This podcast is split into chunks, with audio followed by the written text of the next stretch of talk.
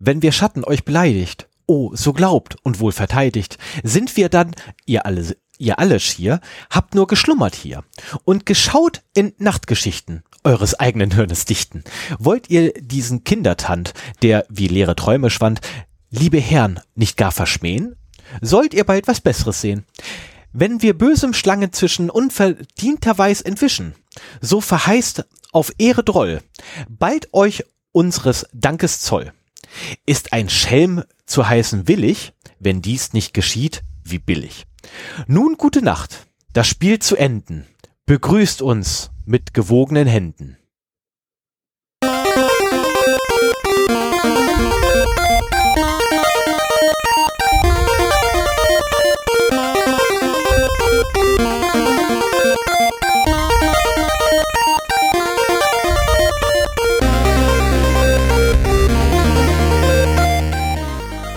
Zero Day, der Podcast für Informationssicherheit und Datenschutz.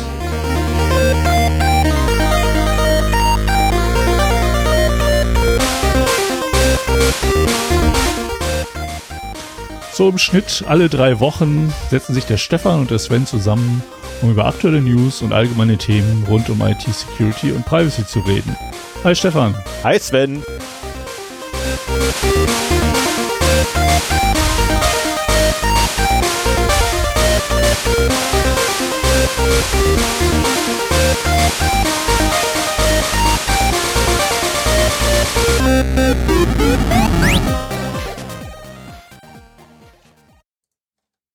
Einen wunderschönen Morgen, einen wunderschönen guten Abend, eine wunderschöne gute Nacht, liebe Hörerinnen und Hörer. Willkommen bei dieser einmaligen Gala äh, in diesem Jahre, weil heute, also eigentlich letzte Woche, glaube ich, ähm, aber heute ist das Ende aller Tage.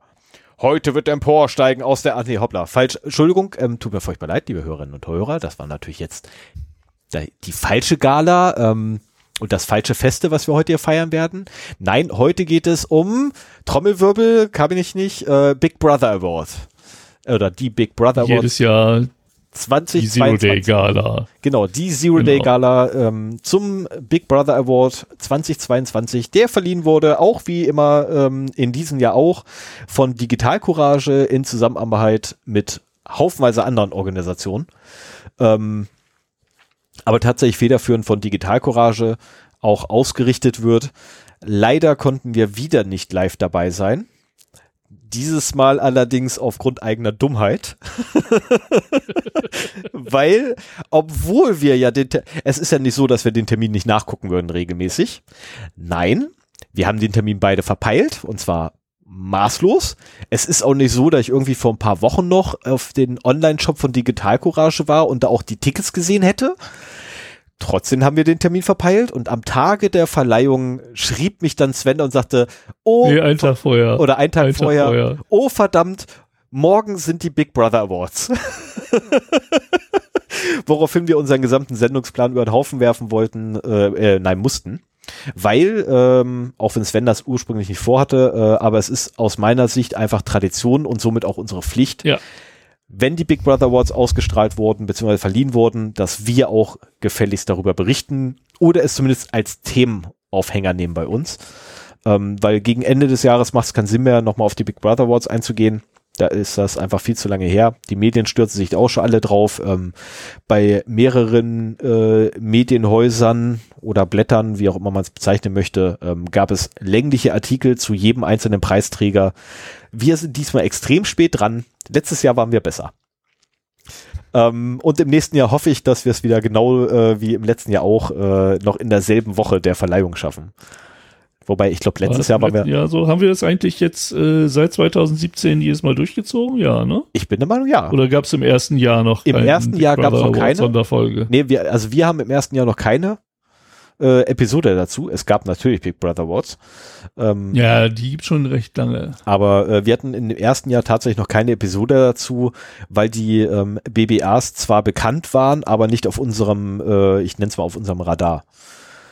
Ähm, genau, so viel jetzt erstmal dazu, was euch heute hier erwartet. Natürlich das übliche Programm, aber der Themenkomplex ist dann ähm, Doch, tatsächlich. 2017, Haben Folge wir? 5. Hey! Sonderfolge Big Brother Awards 2017. Also wir Ja, Moment, Folge an 5 war ja auch schon. Ja, okay, ja, da war der Jahreswechsel zwischen. Ja, ist okay.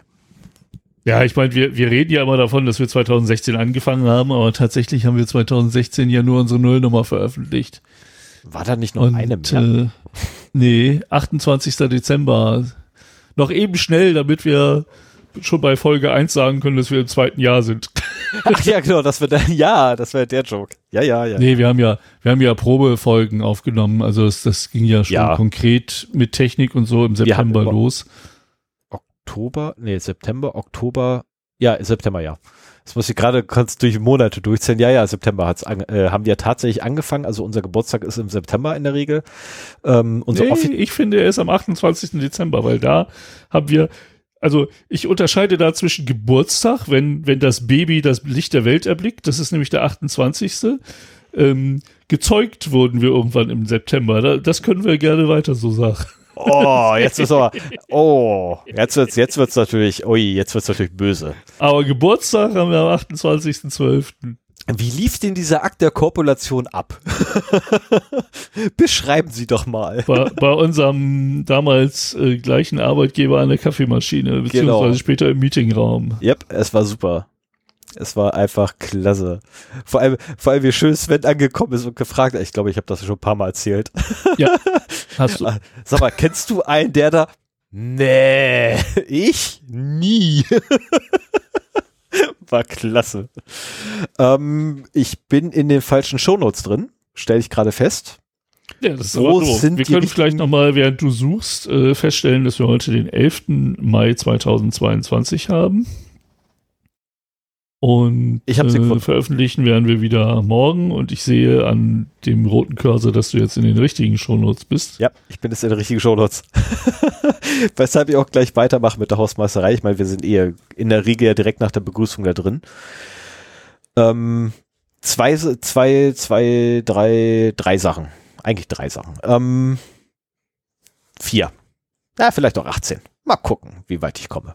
Äh, eins vorweg, das Vorintro, und dieses Mal hat es wirklich den Namen Vorintro verdient, äh, habe ich mir gedacht gehabt, könnte ich hier einfach mal zum Besten geben, weil ich das einfach auswendig kenne. Ähm, du musst einem Kulturbanausen wie mir sagen, was das war. Ich habe das noch nie gehört. Ja, okay, ja, dann, dann erkläre ich das dir oder ich sage dir gleich, was es war, aber erst einmal kurz die Erklärung, warum ich das gewählt habe. Weil wir haben ja heute die Gala und eine Gala ist ja in, in der Regel eine Festlichkeit. So, und dieses Bühnenstück ist ein, ein relativ festliches, weil es nämlich ähm, die Hochzeit von Oberon und oh verdammt, Hy, Hy, Hy, Hylenia, Hylania, Halenia, okay, das gucke ich jetzt echt kurz nach. Verdammt, Nee, du redest weiter Hippolia. Hippolyta, Hippolyta. Okay. Ähm, also die Hochzeit von ähm, Oberon und Hippolyta beschreibt. Und es handelt sich um William Shakespeares Sommernachtstraum. ah, Auch bekannt okay. als Mitsommernachtstraum, aber eigentlich tatsächlich im Original Sommernachtstraum. Und äh, das ist das tatsächlich die letzte Szene im letzten Akt, ähm, gesprochen von Puck, der im Deutschen leider in der Übersetzung dann Droll, äh, Droll genannt wurde. Eigentlich heißt er Puck, aber das ist halt so und äh, ich habe es auch damals ähm, gelernt gehabt mit Puck. Ähm, weil es auch Versionen gibt, wo halt dann der Name nicht übersetzt wurde und das ist halt dann einfach Puck und nicht Droll. Aber egal, was soll's, dann ist das so. Ähm, Drall, Drall, Drall, Drall, Droll, wie haben sie ihn genannt? Äh, ich glaube, Droll hatten sie ihn, glaube ich, genannt. Ich bin der Meinung, sie hatten ihn Droll genannt. Ähm, ist jedenfalls tatsächlich auch meine, ja, eins meiner Lieblingswerke von Shakespeare. Ähm, neben Romeo und Julia, oh Gottes Willen, wie, ah, jetzt wird's, jetzt wird's kitschig, ey. Ähm, Romeo und Julia und Othello. Und Othello. Ähm, was ganz witzig ist, weil bei Othello geht es, äh, ja, wie drücke ich das jetzt aus? Ähm, also Romeo und Julia kennt, kennt ja eigentlich jeder, das ist ja so, so das klassische Drama, ne? Liebesgeschichte, zwei Häuser sind verfeindet und die Kinder, ohne es zu wissen, verknallen sich tierisch ineinander und äh, begehen da quasi einen Selbstmord und beenden damit allerdings auch die Fehde beider Häuser. Mm, okay. Ähm, Was lustigerweise übrigens, jetzt wo ich gerade drüber nachdenke, ein bisschen im Kontrast zum Sommernachtstraum besteht, weil das ist ja quasi eine echte Hochzeit. ähm, und äh, dann gibt es noch Othello und Othello, da geht es darum, dass jemand im Knast eingesperrt wird und zwar zu Unrecht aufgrund, ich nenne es jetzt mal persönlicher Merkmale. Ich möchte jetzt Fremdenfeindlichkeit nicht in den Mund nehmen, deswegen sage ich jetzt einfach aufgrund von persönlicher Merkmale. Ähm, noch dazu übrigens für ein Verbrechen, das er nicht begangen hat. Na, was auch sonst. Okay, aber, ich habe kein. Aber Racial Profiling will ich jetzt auch hier nicht erwähnen. Also der Mann hat sehr viel vorweggenommen. das muss man einfach ja. sagen. Ah. Ich habe kein Lieblingswerk von Shakespeare, weil ich die eigentlich alle nicht kenne. Vielleicht habe ich irgendwas mal in der Schule gelesen, aber das wäre dann lange her. Und oh, die Sonette sind Und auch nicht schlecht. Ich war irgendwann mal dienstlich in Verona. Oh. Und äh, wenn mir nicht irgendjemand gesagt hätte, während wir da auf so einem Platz standen, dass das da der Balkon von Romeo und Julia ist, dann wäre ich da dran vorbeigelaufen, ohne es zu merken. Wie, wie, wie kannst du in. Ich will auch. Ich war noch nicht in Verona. Mhm. Ja, lass dir gesagt sein, ist jetzt nicht so spektakulär. Nein, natürlich. Äh, du, das ist, das ist, das ist äh, äh, äh, ähnlich wie auch ähm, andere At äh, Attraktionen quasi, die man so kennt. Ähm, beispielsweise das, ähm, das, das Balkon. Das, der Balkon oder ähm, das Hauptgebäude, äh, was in Getteker dauernd gezeigt wird. Das ist nämlich der Flughafen Tempelhof. Ähm, war ich auch schon ein paar Dutzend Mal davor. ah. Aber was soll's, egal. Wobei natürlich auch der Flughafen Tempelhof echt ein krasses Gebäude ist. Vom, vom Aussehen her. Nicht. Tempelhofer Feld kann ich empfehlen. Kann man gut Inline, äh, Inliner fahren. Gut, dann ähm, weiter im Text der Hausmeisterei. Stress, Stress, Stress steht hier. Äh, ja, ich hatte, also der Grund, warum wir jetzt erst aufnehmen und nicht schon früher, ist einfach, es gab, ja, es gab immer was zu tun. Also ich, ich, ich weiß, ich, ich nehme jetzt aus, aus Versehen den äh, Slogan von Hornbach hier in den Mund, aber es ist tatsächlich so gewesen, es war immer irgendein Mist zu tun und ich bin nicht dazu gekommen, irgendwas zu schaffen. Das Einzige, was ich irgendwie tatsächlich hingekriegt habe, so in 10 Minuten Etappen, war äh, mein Switch to Linux, der komplett abgeschlossen ist. Ich habe nur noch eine einzige Festplatte, nee, zwei, ja, okay, eine Festplatte und eine SSD, die mit NTFS laufen. Der Rest ist alles auf X4 umgeswitcht. Ich habe auch kein Windows mehr, außer auf einem einzigen Gerät. Mein Tower, allerdings auch nur, wenn ich die SSD, welche ich hier gerade in den Händen halte, ähm, einsetze. Äh, brauchen tue ich es nicht mehr. Also von daher, ähm, ja, die sinnbefreite und lebensgefährliche Zerstörung von funktionsfähiger Hardware kann beginnen. Ähm, ich habe ja schon gesagt gehabt, ne, wenn da irgendjemand so eine Kreissäge oder so übrig hat zur Zerstörung von SSDs oder sonstige ähm, sehr, nennen wir es mal, kreative Möglichkeiten kennt, eine SSD zu ruinieren, immer her damit. Ähm, es wird als Video verfrachtet und dann irgendwo online gestellt, definitiv. Ähm, weil ich Wenn du eine Hochgeschwindigkeitskamera hast, hätte ich noch einen Mixer anzubieten, einen Standmixer. Oh, so ein Blender-Ding, ne? Das wäre geil. Das wäre cool, aber da braucht richtig übel Umdrehungen, um wirklich durch alle Materialien durchzukommen, ne? das weißt du. Weil hinterher willst ja, du ja wirklich Pulver haben. Ich glaube, da gibt's sogar, na, nee, so stimmt wird das nicht gehen. Äh, da gibt's, glaube ich, sogar, ähm, aber das gibt's, glaube ich, schon. So Videoreihen auf YouTube, wo diverse Sachen in Mixer geschmissen werden, um zu gucken, wie sie sich verhalten. Unter anderem auch iPhones und so ein Schal. Ja, mir fährt da äh, der Highspeed, Highspeed Guy, fällt mir da ein. Ja, ja. Unter anderem. Wobei der echt coole Sachen ja, das, hat. Das äh, mit dem Stress kann ich mich so ein bisschen anschließen. Äh, bei mir war auch zeitweise ein bisschen Krankheit noch involviert.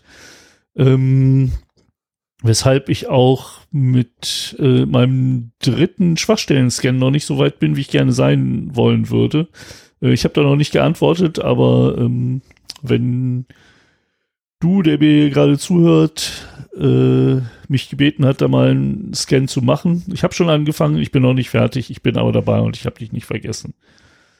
So, und die, ansonsten tröpfeln die hier in einem angenehmen Tempo rein. Ne? Mal wenn ich mit einem fertig bin, kommt der nächste.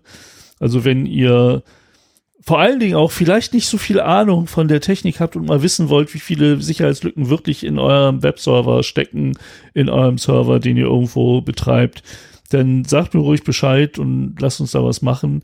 Ähm, ich habe so das Gefühl, äh, dass äh, zunehmend technische Kompetenz anfragt und da gibt's nicht so viel zu finden. Das äh, äh, wäre spannender, wenn da mal so ein paar richtige Klopper drin wären. Ich mache dir nicht mein Hype. So habe ich das erwartet. Ne? Die Leute, die uns zuhören, die haben halt auch in ja. der Regel schon Ahnung und äh, da gibt's denn zum Glück auch nicht so viel zu finden. Die haben halt einfach auch unsere Episode zum Hardening ge äh, gehört und angewendet. Das ist halt äh, blöd dann für dich. also mich freut es natürlich jedes Mal, wenn du nichts zu berichten hast oder nichts oder wenn du dich hin, hinsetzen kannst und sagen kannst, ich habe nichts gravierendes gefunden. Mich freut es. Ähm, da schlägt das Herz eines Informationssicherheitsbeauftragten sofort höher. Äh, nicht so wie das Herz meines Datenschutzbeauftragten, also also mein Herz als Datenschutzbeauftragter, was äh, letzten Monat sehr stark in Mitleidenschaft gezogen wurde. Ich darf noch nicht offiziell drüber reden, weil das Verfahren noch nicht abgeschlossen ist, aber äh, auch dann darfst du nicht drüber reden. Ja, aber da kann ich zumindest, zumindest kann ich dann ausplaudern, was passiert, also worum es geht. Na, ja. Das ist halt, ähm, also das ist tatsächlich frustrierend gerade. Aber äh, ansonsten hatten wir leichte Serverprobleme. Ich hoffe, Sven hat es zumindest nicht bemerkt. Ähm, nee, meine, meine Sensoren haben nicht angeschlagen. Okay, dann bin ich beruhigt. Äh, danke unserem Hörer in Hörer, Hörerin. Ja, das ist jetzt das Problem, nämlich, wenn die Leute ähm, zwar per Signal schreiben, aber dann aufgrund des Profilbilds nichts ableitbar ist oder sonst irgendwas. Ich kann euch leider nicht mit der richtigen ähm, Voranstellung ansprechen. Unsere, unser Hörer, Schrägstrich Hörerin oder Hörerin, Schrägstrich Hörer, ähm, welcher mit dem schönen Nickname B einfach nur der Buchstabe B ähm, mit mir geschrieben hat. Äh, Sag einfach schönen Dank an B. Genau, danke vielmals. Das. Ähm, hat sehr geholfen, der Tipp. Ähm, das war doch lustigerweise, äh, das war lust, äh, lustigerweise wirklich so ein Tipp, der ist so nebenher gefallen. Und als ich dann ein paar Minuten drüber nachgedacht habe, so, ey, warte mal, der könnte ja recht haben. Hat überhaupt nichts mit meinem Problem zu tun, aber zum Schluss war es doch irgendwie das Problem. Fand ich gut. Also mein Serverproblem ist soweit erstmal gelöst. Was nicht gelöst ist, ist unser IPv6-Problem und da kriegen wir jetzt langsam wirklich eins. Ähm, weil wir per IPv6 nicht erreichbar sind. Da muss ich ganz dringend nochmal mit unserem äh, oder mit meinem Hoster reden, der ja heute auch einen, einen sehr prominenten Auftritt bei uns hat. Ähm, ja. Weshalb ich den Namen mal lieber nicht nenne. In jeder anderen Folge mache ich es, aber heute mal nicht. er wird ja noch genannt. Und sagen wir es mal so, wir haben kein Geld erhalten. Ah ja, sehr schön. Das ist gut zu wissen. Ja. Also davon abgesehen, ähm, allerdings aus zwei Gründen. Erstens, wir wären nicht betroffen gewesen und zweitens, wir haben auch keine Snapshots. Ähm, ja, ja. Aber ja, das, das erkläre ich nachher, worum es sich da, worum es sich da handelt, erkläre ich dann, äh, wenn wir zu dem Datenverlust dazu kommen. Ähm, und dann habe ich noch einen Dank an, ah, wunderbar, ich habe es dir geschrieben, an Volker Hös, Höslin, Höslin. Ich bin mir nicht sicher, ich habe äh, vergessen wieder wieder nach Nachname. Von, von, ja, Entschuldigung, ja, Adelstitel, es tut mir furchtbar leid. Ich bitte nicht gleich die Guillotine wetzen. Ähm, Volker von Höstlin hat ähm, einen Vortrag gehalten und jetzt wird's wieder blöd, weil ich wieder total alles verpeile. Ähm, ach, verflucht doch mal. Er hat einen, Vortrag, einen Vortrag verhalten über, äh, einen Vortrag gehalten über seinen Weg zum öffentlichen WLAN und äh, er arbeitet unter anderem auch mit den Stackwerken. Ich habe es vergessen zusammen. Ach, es tut mir so leid. Das ist jetzt so blöd. Guckt euch bitte diesen Vortrag an. Er lohnt sich wirklich. Also ähm, es geht tatsächlich darum, äh, wie ein öffentliches WLAN-Netz aufgebaut wird, ähm, welche Problemstellungen es gibt. Unter anderem übrigens die immer noch leider ja vorhandene Störerhaftung. Ähm, und auch äh, welche Lösungsansätze es gibt dafür.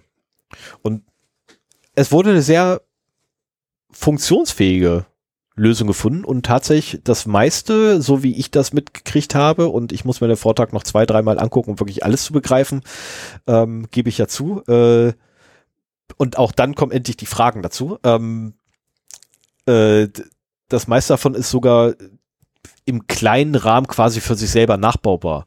Na, also wird zum Beispiel ein Radio-Server benutzt. Ja, meine Güte, gibt's ne, beliebige Linux-Kiste nehmen, einfach mal Radio-Server eingeben, findet man ein Paket für, äh, etc. Ne? Also das ist alles kein Hexenwerk, lustigerweise. Man muss es halt nur machen. Und er hat sich oh, hingesetzt. Oh, da gab es doch mal eine Folge dazu, ne? Nicht von uns. Gerade ein. Doch. Zu WLAN, ja, aber nicht, also zu, offen, nicht zu öffentlichen WLAN-Netzen. Nein, nein, nein, nein, nein, nein. Jetzt nur der, der Teilaspekt Radioserver. Achso, Radio-Server, ja, Radio-Server hatten wir schon, ja. Den hatten wir schon mal erwähnt gehabt in irgendeiner Folge. Ah, hier, Folge 28. Ist Radius die sichere Alternative zu WPA2? Und ist es? Aus meiner Sicht nicht. Aber das ist eine ganz okay. andere, andere Thematik, weil ähm, da wieder äh, zwei Sachen durch, also das ist jetzt gerade meine Meinung, ähm, zwei Sachen durcheinander geworfen werden, weil WPA2 ja die Verschlüsselung eines WLAN-Netzes regelt und Radius nicht die Verschlüsselung eines WLAN-Netzes, sondern den Key Exchange. Mhm. Ähm, von daher äh, kommt drauf an. Ja gut, aber bei WPA2 hast du auch einen Key Exchange vorweg. Ja, ja, du hast einen Key Exchange vorweg, aber ähm, nicht nur den Key Exchange, äh, der, da hast du ja auch mehrere Möglichkeiten. Ne? Ich meine, du kannst ähm, TCAP nehmen, du kannst ähm, verflucht, wie heißen die alle? Äh, ah, bla bla AS. Nachgucken, da stehen ja, ich, ich müsste jetzt auch nochmal schnell nachgucken in meinen Aufzeichnungen. Ähm, ich habe das ja alles in der WLAN-Folge. Oh, heute können wir richtig placken, ey. in einer der ersten zehn Folgen war das noch, das weiß ich noch. Ähm, da habe ich mich das auf WLAN gestürzt. Aber auch erschreckend, Und, wie viele Themen wir schon was gemacht haben. Ja. Ähm, bitte auch gleich nochmal placken, wo wir dabei sind. WLAN, WLAN äh, und, war äh, Folge äh, 1. Was? 22. Januar 2017. Da haben wir noch zwei Themen jeweils gemacht. Und äh, da war Ransomware und WLAN das Scheiße. Thema. Ach, Ransomware hat mich seitdem nicht losgelassen. Ja, WLAN mich nicht so ein bisschen. Ähm, ich bin auch ein bisschen tiefer eingestiegen und habe festgestellt, einfach diese Wohnung, in der ich lebe, ist für WLAN maßlos ungeeignet. Ähm, ich könnte kotzen. Ich weiß nicht, wo ich den Router hinstellen soll, um halbwegs ordentliches Netz zu kriegen. Ich habe einen Verstärker mittlerweile in die Küche gehangen, der per Powerline angeschlossen ist oder per Powerline angeschlossen ist. Ähm, und selbst da, äh, forget it, ne? Ich habe hier einfach Arbeitszimmer und äh, Schlafzimmer kriege ich überhaupt nicht ausgeleuchtet. Meine Frau schafft es im Arbeitszimmer zu arbeiten, weil sie direkt an der Tür sitzt. Aber hinter ihrem Schreibtisch ist WLAN quasi tot. Also nicht mehr produktiv nutzbar. Ähm, also von daher, WLAN lässt mich nicht los. Und äh, ja, okay, Ransomware, das ist ja eher so dein Steckenpferd. Ne, mhm. Soll ja jeder so seins. Ne? Auf der anderen Seite ähm, äh, hatten wir auch mal eine Episode zu Passwörtern. Das lässt mich ja immer noch nicht los. Ähm, mich auch nicht. Und, und, und. Ne? Also das sind tausend Sachen mittlerweile, die wir haben, wo ich auch tatsächlich äh, mittlerweile dastehe und sage, hey, das wäre ein cooles, verdammt, hatten wir schon. also tatsächlich ist mir das äh, in den letzten paar Wochen ist mir das ein paar Mal passiert, dass ich über irgendwelche coolen Paper gestoßen bin äh, und sagte, oh super, hier, geiles Paper zu Thema XY. Ach verdammt, hatten wir schon behandelt. Okay. Ist die These vom Paper. Ja, okay, ist auch drin. Schade. Meistens sind das ja doch ältere Paper, die wir da kriegen. Ja, das wäre es aber soweit. Genau. Guckt euch den Vortrag an. Ähm, ich kann ihn wirklich nur wärmstens empfehlen. Äh, und vor allem achtet auf die Weste. Ich finde diese Weste sowas von geil.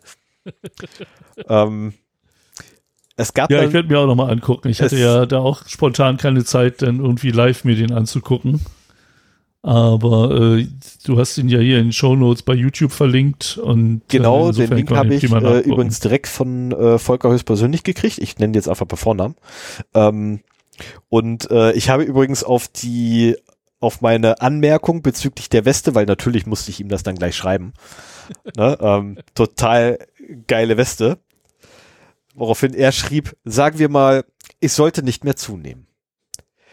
Ganz ehrlich, also jetzt, jetzt ernsthaft, eine ernst gemeinte Frage und jetzt mal mitten in die Öffentlichkeit rein. Es tut mir leid, Volker, aber das, äh, damit hättest du rechnen müssen bei sowas. Ähm, so siehst du gar nicht aus, als wenn du nicht mehr zunehmen dürftest, damit diese Weste noch passen würde. Ja, wenn die Weste halt genau jetzt passt, dann ist es egal, wie schlank er ist, dann darf er halt nicht mehr zunehmen. also ernsthaft ohne Scheiß, wenn der mir auf der Straße entgegengekommen wäre, hätte ich ihm, äh, also ohne dass ich ihn kennen würde, ähm, äh, gut, persönlich kennen wir uns eh nicht, aber ähm, ohne dass ich ihn kennen würde und er mir auf der Straße entgegenkommen würde, würde ich echt sagen, so, geiles Outfit. Und natürlich weitergehen, aber ich würde zumindest wirklich reagieren darauf, weil das, das war echt ein, also, allein diese Weste. Ah, ich bin neidisch. Meine Weste ist zwar auch cool, aber auch nur deswegen, weil sie Heizelemente enthält und ich damit quasi im Winter Motorrad fahren kann und mir warm bleibt. das ist der einzige Grund, warum meine Weste cool ist, aber ansonsten ähm, seine ist geiler. das ist einfach. Okay. Soll ich, soll ich mal mit den Datenverlusten weitermachen? Genau, machen wir jetzt einfach, kommen wir jetzt langsam mal zur Sendung? Ha, ja. So, kommen wir zur Sendung. Datenverluste. Was haben wir heute? Ja. Wir haben heute erstmal, ich habe sehr viele Datenverluste heute und viel zu erzählen, da mehr als sonst normalerweise. Aber wir waren ja auch schon fast einen Monat, haben wir keine Sendung gemacht. Ähm, der erste Gewinner der Datenverluste ist heute Legoland. Und zwar waren die Hotelbuchungen der letzten sieben Jahre öffentlich einsehbar bei Legoland. Das ist interessant. So, die haben eine Buch also ich war, ich war, noch nie im Legoland. Ähm, ich würde mal ganz kurz die Schattenredaktion fragen, ob sie jemals im Legoland war, aber leider hört sie mich nicht, weil sie Knöpfe im Ohr hat. Okay, schade. Ah ja, okay. Das wird Spaß. Also ähm, bei Legoland kann man ja auch Hotelbuchungen machen äh, und dann da ein paar Tage gleich bleiben. Und äh, für das bayerische Legoland hatte die Buchungsseite für Übernachtungen äh, einen kleinen Bug. Und zwar einen ganz alten Bekannten.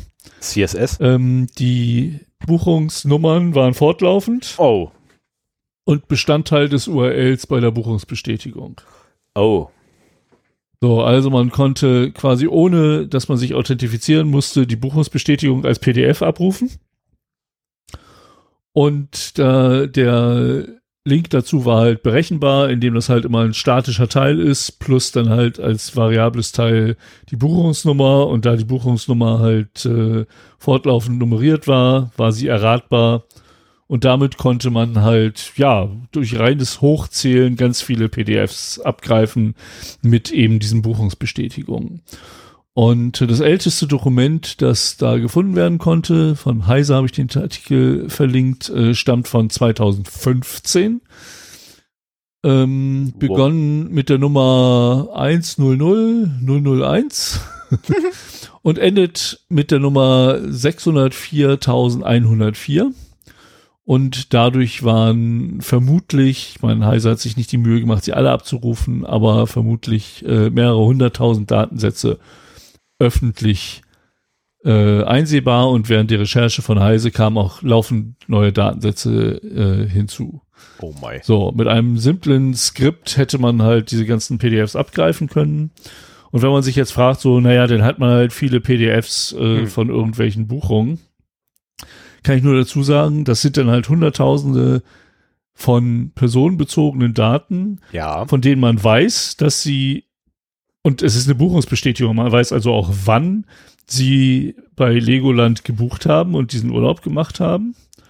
Und das heißt, das bietet sich halt nur so an für eine Phishing-Kampagne. Du hast halt äh, genug Informationen, um jetzt meinetwegen nochmal so eine Art ähm, Feedback-Mail oder sowas zu schreiben. Ne?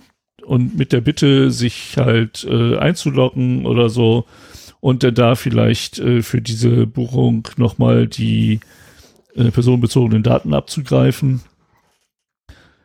Ähm, professionelle Hacker leben davon, ganz viele Datenbanken dieser Art zu haben, um dann zum Beispiel, wenn man, was weiß ich, man möchte in irgendeine Firma ein, äh, greifen und guckt dann halt über alle seine Datenbanken. Und das müssen nicht nur diese Passwort, E-Mail-Passwort-Kombos sein, sondern das können halt auch ein paar hunderttausend Buchungs-PDFs von einem Hotel sein.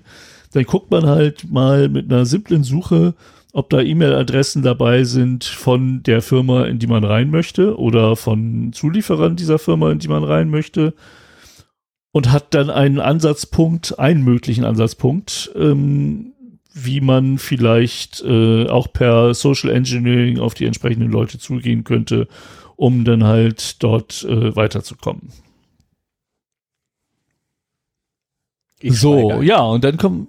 Was? Ich, ich schweige einfach gerade. Okay. Aus Gründen. Dann kommen wir zu unserem Provider. genau, dann und kommen wir zu unserem zwar- Hoster, ja. Äh, Hetzner, die Hetzner Online GmbH, ein deutscher Cloud-Dienstleister, vornehmlich für, ich weiß gar nicht, er ist auch für Geschäftskunden, ne? aber Ja. macht er halt hauptsächlich mit Consumer-Hardware, deswegen ist er relativ günstig. Genau das. Also Vielleicht ist er diesmal darauf reingefallen. Mm, ich, Der- ich tippe nicht darauf. Nee? Der hat nämlich Daten verloren. Und zwar äh, Kundendaten.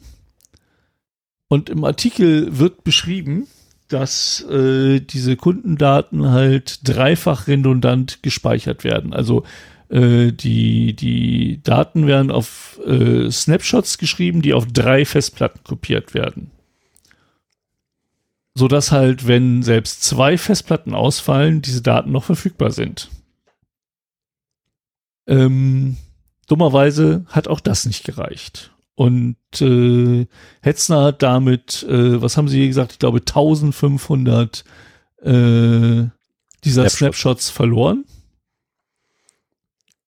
Und hat dann, und das finde ich, also alles, das, das wäre ja noch eine Nachricht, ne? Das, das kann halt mal passieren so. Was ich jetzt heftig finde, ist, dass sie ihren Kunden eine Kompensation in Höhe von 20 Euro angeboten haben. In Worten 20. In Zahlen 20. Ja, genau. Die allerdings auch nur, wofür durfte sie Als doch gleich? Guthaben, ne? Genau, und zwar als Cloud-Guthaben. Ja. Also sprich, du darfst dann für 20 Euro die Cloud verwenden oder Cloud-Services verwenden. Ähm, Da freut man sich doch, ne? Wenn man Ja, seine Daten verloren hat und so einen 20 zugesteckt bekommt, der So, aber auch nur für bestimmte Zwecke einsetzbar ist. so, und jetzt muss ich ganz schnell noch erklären, bevor jetzt irgendeiner nämlich wirklich deine Argumentation komplett folgt, ähm, muss ich ganz schnell noch er- erzählen, was diese Snapshots sind. Die Snapshots Ja. sind, ähm, wenn du bei Hetzner deinen Online-Space hast, ähm, oder da, wie wir einen Root-Server etc., dann kriegst du in der Regel auch einen Backup-Space mit dazu. Diesen Backup-Space oder dieser Backup-Space selber ist einfach nur da. Das ist irgendwo ein Teil einer Festplatte. Wenn du jetzt von deinem Backup ein Backup machen möchtest, dann kannst du sogenannte Snapshots anlegen von diesen, äh, von deinem Backup-Space. Und diese Snapshots, also quasi die Backups Ah. der Backups, das sind die, die abhandengekommen sind. Also Okay, ja, Also bitte- noch leben. also ja, es sind, es sind Kundendaten abhandengekommen und ja, für viele dürfte das auch wirklich übel sein, wenn die Backups wegkommen. Ähm, ich denke da so an, an, an, an mittelständische Unternehmen, die irgendwie ihre E-Mails als Backup in Snapshots drin haben und dann vom Server entfernen. Dann hast du ernsthafte Probleme. Aber ähm, ich würde sogar fast behaupten, dass in den meisten Fällen dieser Datenverlust, äh, ich möchte jetzt nicht Nicht sagen, so nicht gravierend, also Gottes Willen, das ist schon gravierend, keine Frage für jeden, also auch ich hätte mich geärgert, ähm, aber verkraftbar ist. Nicht Ja. vertretbar, sondern Trotzdem wirklich verkraftbar. Trotzdem finde ich es bemerkenswert, dass da ein Dreifach äh, Redundanz geschaffen ist und auch die versagt hat. Ich meine, da, da haben wir schon öfter drüber geredet, dass man quasi auch erst im Versagensfall mitkriegt, äh, welche Platten dann nicht mehr funktionieren. Ja, es gibt einige Gerüchte, die ich gehört habe dazu, ähm, angeblich, äh, und wirklich jetzt reine Spekulation, alles Gerüchteküche. Aber ähm, das, Ver das Verlässlichste war, ähm, dass wohl eine, ähm, eine PSU, also eine Power Supply, abgeraucht ist und im Mhm. Abrauchen quasi einmal alles mitgenommen hat, was da dran hing. Oh, Und das würde tatsächlich dann auch erklären, dass du halt alle drei Platten gleichzeitig hast. Weil wenn mhm. die halt an derselben Power Supply hängen, ja. Weil ansonsten ist die Wahrscheinlichkeit, also die Eintrittswahrscheinlichkeit eines solchen Falls ist halt so gering, dass du sie in der Regel vernachlässigst. Ähm, wie gesagt, ist aber reine Spekulation. Äh, soweit ich weiß, hat Hetzner keine offizielle Statement abgegeben. Warum? Oder nach dem Wie, besser gesagt. Äh, aber Sven, wenn du da irgendwas hast, ne, bitte klär mich auf. Nee, Okay, also nee, nee, nee. okay. Schade. Habe ich keine weitergehenden Infos. So, ähm, dann haben wir noch einen, äh, einen Ransomware-Angriff auf die ähm, bayerische, ist Ostallgäu in Bayern. Mark Oberdorf, also auf den deutschen Traktorenhersteller Fendt im Allgäu. Ähm, ich habe versucht rauszubekommen, welcher, welche Ransomware-Gruppe sich die vorgeknöpft hat. Ich habe aber nichts finden können dazu. Insofern ähm, habe ich das jetzt auch nicht unten in meine Statistik reingetan, welche äh, Gruppen, welche Firmen gerade wieder aufgemacht haben. Aber ähm, bereits am 5. Mai wurde halt äh, dieser Angriff gefahren und hat halt wirklich zu weitgehenden Produktionsausfällen geführt. Also die Mitarbeiter sind nach Hause geschickt worden. Es wird berichtet von leer gefegten Parkplätzen. Ähm, die sind halt jetzt erstmal dabei, ihre IT wieder auf die Reihe zu kriegen, bevor es da wieder weitergehen kann. Oh my. Ähm, ja. Wahrscheinlich war so ein Traktor ist ja mittlerweile auch eine ganze Menge IT drin. Ne? Ja. Das darf man nicht vergessen. Das, oh ja. Also ähm, Agrargeräte sind teilweise hoch digitalisiert. Das ist echt spannend höher, äh, teilweise wirklich höher äh, digitalisiert als unsere, äh, als die Autos, die ihr fahrt. Jetzt habe ich fast gesagt, die, die wir fahren, aber ich fahre ja gar kein Auto, ich habe ja keins. Ähm, und ähm, ich wurde irgendwann mal gefragt gehabt, was das Problem mit der Automobilindustrie ist, und ich habe dann gesagt gehabt, ja, die hängt halt ungefähr zehn Jahre in der Markt. Das ist ähm, irgendwo in den zehn Jahren werden sie wirklich liegen. Äh, ich habe das einfach nur just for fun gesagt gehabt.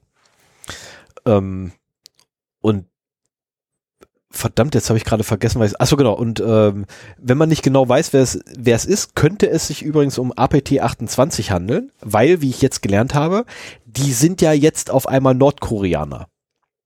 Nachdem sie letztes mhm. Jahr übrigens noch ähm, Russen waren, sind sie jetzt Nordkoreaner.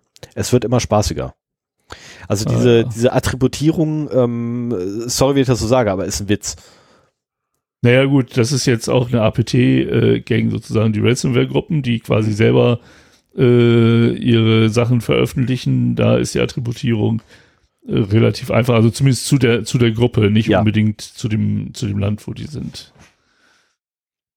So, ähm, es hat auch das Fraunhofer Institut in Halle erwischt. Und das Schöne ist, es sind nur Daten gestohlen worden. Was? Das steht so äh, in dem Artikel auch drin. Was? Ähm, ja, die freuen sich, dass nur Daten gestohlen worden sind, aber keine Systeme verschlüsselt wurden. Und äh, sie sind vermutlich mit dem Schrecken davon gekommen, sagen sie. Und äh, eben aus diesem Grund. Ähm, also während der Ausleitung der Daten, ich meine, muss man sich auch vorstellen, früher war das so, du hast den Ransomware eingefangen, die hat sich leise verbreitet und hat dann angefangen zu verschlüsseln. Und wenn es dazu kam, hast du schon ein Problem. Jetzt muss natürlich irgendwie ein Kanal geöffnet werden, um die Daten auszuleiten. Und wenn du quasi einmal alles nimmst, ist das auch eine Weile und das dauert halt auch ein bisschen, ne? Und du kannst ja erst verschlüsseln, quasi zeigen, dass du da bist, wenn du das hinter dir gebracht hast. Und die vermuten, dass sie halt in dieser Phase ähm, schon bemerkt haben, was Sache ist und dann eben Gegenmaßnahmen einleiten konnten und äh, das Institut vom Netz genommen haben und, und wie sie sagen, den Angriff im Keim erstickt haben. Okay, ich, ich wollte ähm, gerade, ich wollte nämlich gerade schon sagen, liebe Ransomware-Gruppen, was ist denn mit euch kaputt gegangen? Habt ihr euer eigenes Handbuch nicht gelesen? ja, ist, ist ja äh, durchaus möglich, dass äh, gerade so an, an Uni-Instituten da ein paar Leute auch in der IT sind, die sich mit sowas beschäftigen und das eben dann entsprechend rechtzeitig finden. Es wird übrigens auch spekuliert, weil ähm, da noch nichts Genaues bekannt ist, ob es vielleicht nicht nur einfach Industriespionage war. Aber so diese Einschätzung, oh, zum Glück sind nur Daten gestohlen worden, kann ich nicht so ganz schätzen, muss ich ganz ehrlich sagen. Nee, weil, weil du hast halt genug. jetzt, du hast, und du hast eine Ransomware-Gang, äh, selbst wenn diese Daten in keinster Weise irgendwie kompromittierend wären, ähm, du hast halt da jetzt erstmal diese Malware in deinem Netzwerk und musst genauso viel Aufwand treiben. Na gut, du musst halt keine Backups wiederherstellen, für, um äh, die verschlüsselten Dateien wiederherzustellen, aber ansonsten musst du halt auch dir ganz genau angucken, was du da hast oder am besten alles neu machen, um sicherzustellen, dass die da nicht mehr drin sind, weil das ist auch nicht die Lösung, wenn du dann irgendwie zwei Monate später das ganze Spielchen nochmal hast. Yep, Zumal du ja auch, wenn Daten schon verloren gehen, dann gehen halt Daten verloren. Und das allein schon ist ja, ja ähm, Integrität. Ähm, und da hast du äh, ja, Vertraulichkeit. Äh, Vertraulichkeit, Entschuldigung, ja. Ja, ich habe letztens noch den Haken gesetzt. Ähm, ja, es ist natürlich Vertraulichkeit und da hast du halt einfach äh, Schutz, die verfehlt. Ähm, ja, man kann sich freuen oder ich als ähm, als Sicherheitsfregel würde mich auch freuen, wenn nur Daten abhanden kommen und nicht noch zusätzlich die Systeme verschlüsselt werden. Ja, da freue ich mich auch, weil ich einfach weiß, okay, alles klar, ähm, gehe ich halt hin zu meinen Admins und sage, Admins, einmal bitte alle VMs runterfahren, plätten und das Backup von letzter Woche einspielen. Ähm, und die Sache rennt wieder, weil die Nutzdaten woanders liegen. Da die nicht verschlüsselt wurden, alles super. Und wenn ihr schon dabei seid, bitte einmal alles äh, durchgucken, wenn da eine Exe-Datei rumliegt, löschen. So, und das ja, Thema ist erledigt. Ist auch nicht. Ähm, aber das, äh, es ist nicht so einfach, aber das ist ähm, tatsächlich in, in, also in der Region quasi bewegt es sich dann. Ähm, und deswegen würde ich persönlich mich zwar auffreuen, aber ich würde mich nicht dazu hinreißen lassen, öffentlich kundzutun. Es wurden ja nur Daten gestohlen. Und ich so, ja, das ist doch schlimm genug. Das ist, ähm, also allein schon, dass etwas gestohlen wurde, ist schlimm genug. Und ja, und dass du nicht weißt, wie die sich äh, im Netzwerk so ausgebreitet genau. und eingenistet haben. Du ne? weißt halt also auch nicht, wo sie noch halt auch viel forensischen Aufwand treiben oder halt sehr viel neu machen, um sicher zu gehen. Ja, so als hättest du Ungeziefer im Haus, ne? Du musst auch irgendwie alles eindampfen. Ja. Und einmal komplett äh, Gift rein und äh, dann den ganzen Kram wieder sauber machen, den du damit eingesaut hast. Also bei den meisten brauchst du das gar nicht machen. Also wenn du beispielsweise hier ähm, Dörrobst, Dörrobstmotten sind da ziemlich weit verbreitet, wenn man auf dem Land hier wo uns lebt. Oh ja, oh, Sven erinnert sich. Ähm. Nein, ich habe keine Ahnung davon. Ich wundere mich nur wieder, dass du dass du dazu noch irgendwie eine Anekdote habe. ja. Persönliche Erfahrung. Ja, wir, ich, Erfahrung. Ich, ich, werde dich mal von vornherein abbremsen hier. Okay. Ach, ähm, schade. Ich, ich hätte jetzt gerne gesagt, ähm, noch nein, mitgeteilt, dass ich nicht tierische Macke weggekriegt habe. Ja, Obst, Motten reden. Ähm, ich habe nämlich ein anderes Thema, über das ich reden möchte. Die sind aber hübsch. Also ernsthaft, die sind echt lecker. Äh, nein, nicht lecker, aber sie sehen echt hübsch aus. Oh. Ja, schön. So. Ähm, ich habe an dieser Stelle in den letzten Folgen ja immer so ein paar Statistiken, ah, was heißt Statistiken, so ein paar Fälle genannt, ähm, die halt Ransomware zum Opfer gefallen sind, möglichst pseudonymisiert, ähm, um ja rechtlichen Problemen aus dem Weg zu gehen und die Quelle dafür hatte ich auch in der OSINT-Folge vorgestellt, äh, ist eine Seite gewesen namens darkfeed.io, ähm, ein, ein Ransomware-Wiki, das einen sehr schönen Service, nach, nachdem ich mich erstmal da ähm, als würdig erwiesen habe, einen Account zu bekommen, das erst beim zweiten Anlauf überhaupt möglich war, ähm, konnte man dann da einen Monitor einrichten und ich konnte mir halt eine Mail schicken lassen, wann immer auf den äh, Leak-Sites von so um die 30 bis 40 Ransomware-Gruppen eine deutsche Firma aufgetaucht war. Es war eine feine Sache. Und so habe ich halt hier immer berichten können, wie viele und was für Firmen äh, seit der letzten Sendung halt von Ransomware in Deutschland betroffen waren. Ähm, ich fand das ganz interessant, um mal so die Größenordnung kennenzulernen und auch, was das so für Firmen sind. Ähm, das wird heute das letzte Mal stattfinden, weil es diese Seite nicht mehr gibt.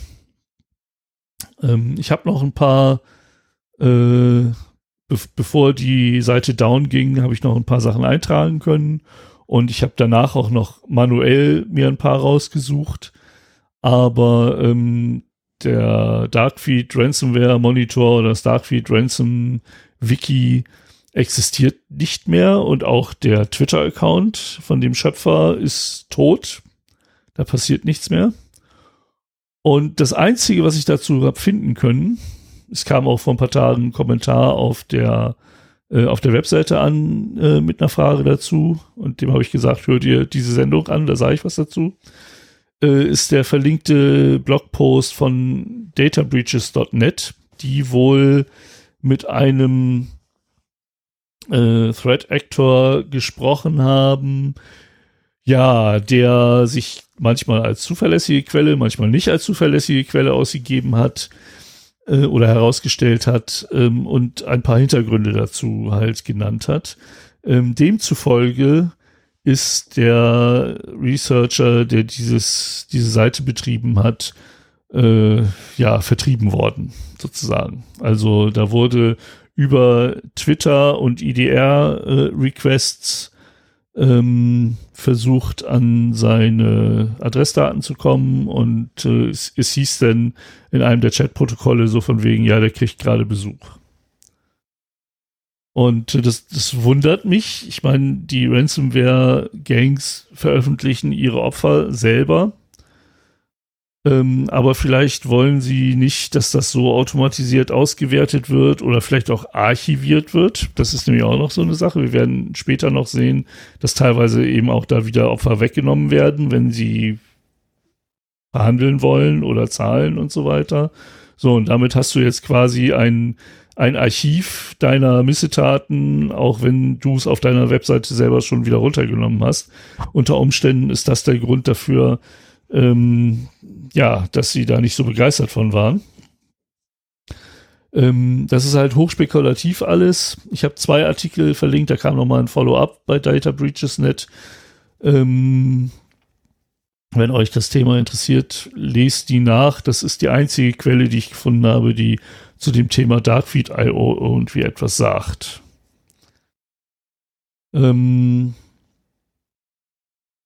schade. Ich fand die Seite sehr schön. Meine Neugier bezüglich Ransomware und Ransomware Actors äh, hat sie sehr befriedigt und es hat mir einen guten Einblick gegeben und den ich auch gerne weitergegeben habe und der heute das letzte Mal stattfindet. So, wir haben jetzt noch mal, also es hat mir auch gezeigt, so momentan sind die Gruppen, die man beobachten muss, eigentlich Lockbit und Conti. Es gab gelegentlich auch mal andere, die dann in Deutschland irgendwie eine Firma aufgemacht haben. Aber was immer dabei war, auch mit mehreren Fällen, waren halt diese beiden.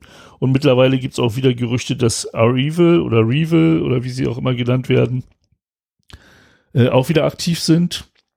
Wenn das stimmt, werden wir die halt auch noch weiter ähm, anschauen müssen. Ich werde gelegentlich die Leak-Sites mal absurfen, um zu gucken, ob da interessante Ziele bei sind. Aber ich werde halt nicht mehr so viele davon reporten. Heute das letzte Mal. Und was haben wir? Ähm, seit der letzten Sendung ähm, habe ich auf jeden Fall drei Lockbit und vier Conti-Opfer gefunden. Ähm, Lockbit hat einmal einen Mode-Online-Shop aufgemacht, dann eine Baufirma aus Thüringen, die halt äh, Neubauten Rekonstruktion und Fassadensanierung macht. Und, und das ist das, worauf ich ein bisschen mehr eingehen will, ein IT-Systemhaus. So, das hat vier Standorte in Deutschland. Und äh, die Lockbit Gang hat halt auch in ihrer in ihrem kurzen Resümee oder Management Summary, wie man das auch mal nennen will, ähm, gesagt so, ja, from the network of this company, we penetrated in to about 30 more companies. So, klar, wenn sie ein Systemhaus aufmachen, da sind meistens irgendwelche Remote-Zugänge, äh, Wartungszugänge äh, zu anderen Firmen und das ist eigentlich schon ein ziemlich heftiger, mhm. heftiges Problem und äh, gefundenes Fressen für, für solche Firmen. Was ich aber extrem interessant fand, und da werde ich in nächster Zeit auch ein verstärktes Augenmerk drauf richten, ist, dass die Verhandlungen um dies, die Lösegeldsumme äh, auch von äh, Lockbit veröffentlicht worden sind. Und dieses Chatlog habe ich mir mehrfach durchgelesen. und äh, da geht's halt dann wirklich darum, dass dann eben, äh, also die haben eine Million verlangt um die, die Daten zu löschen und die verschlüsselten Daten wiederherzustellen. Und als es denn losging, dass halt verhandelt werden sollte, hat Lockbit erstmal gesagt, so von wegen hier, wir äh, haben euren Eintrag von unserem Blog entfernt, damit wir entspannte, produktive Verhandlungen führen können. Ne? Und da sieht man halt schon so diese, dass kann ich mir vorstellen, wenn dann auf einer anderen Seite trotzdem das noch weiter steht, dass denen das nicht unbedingt gefällt, wenn die da ins Geschäft reinfuschen.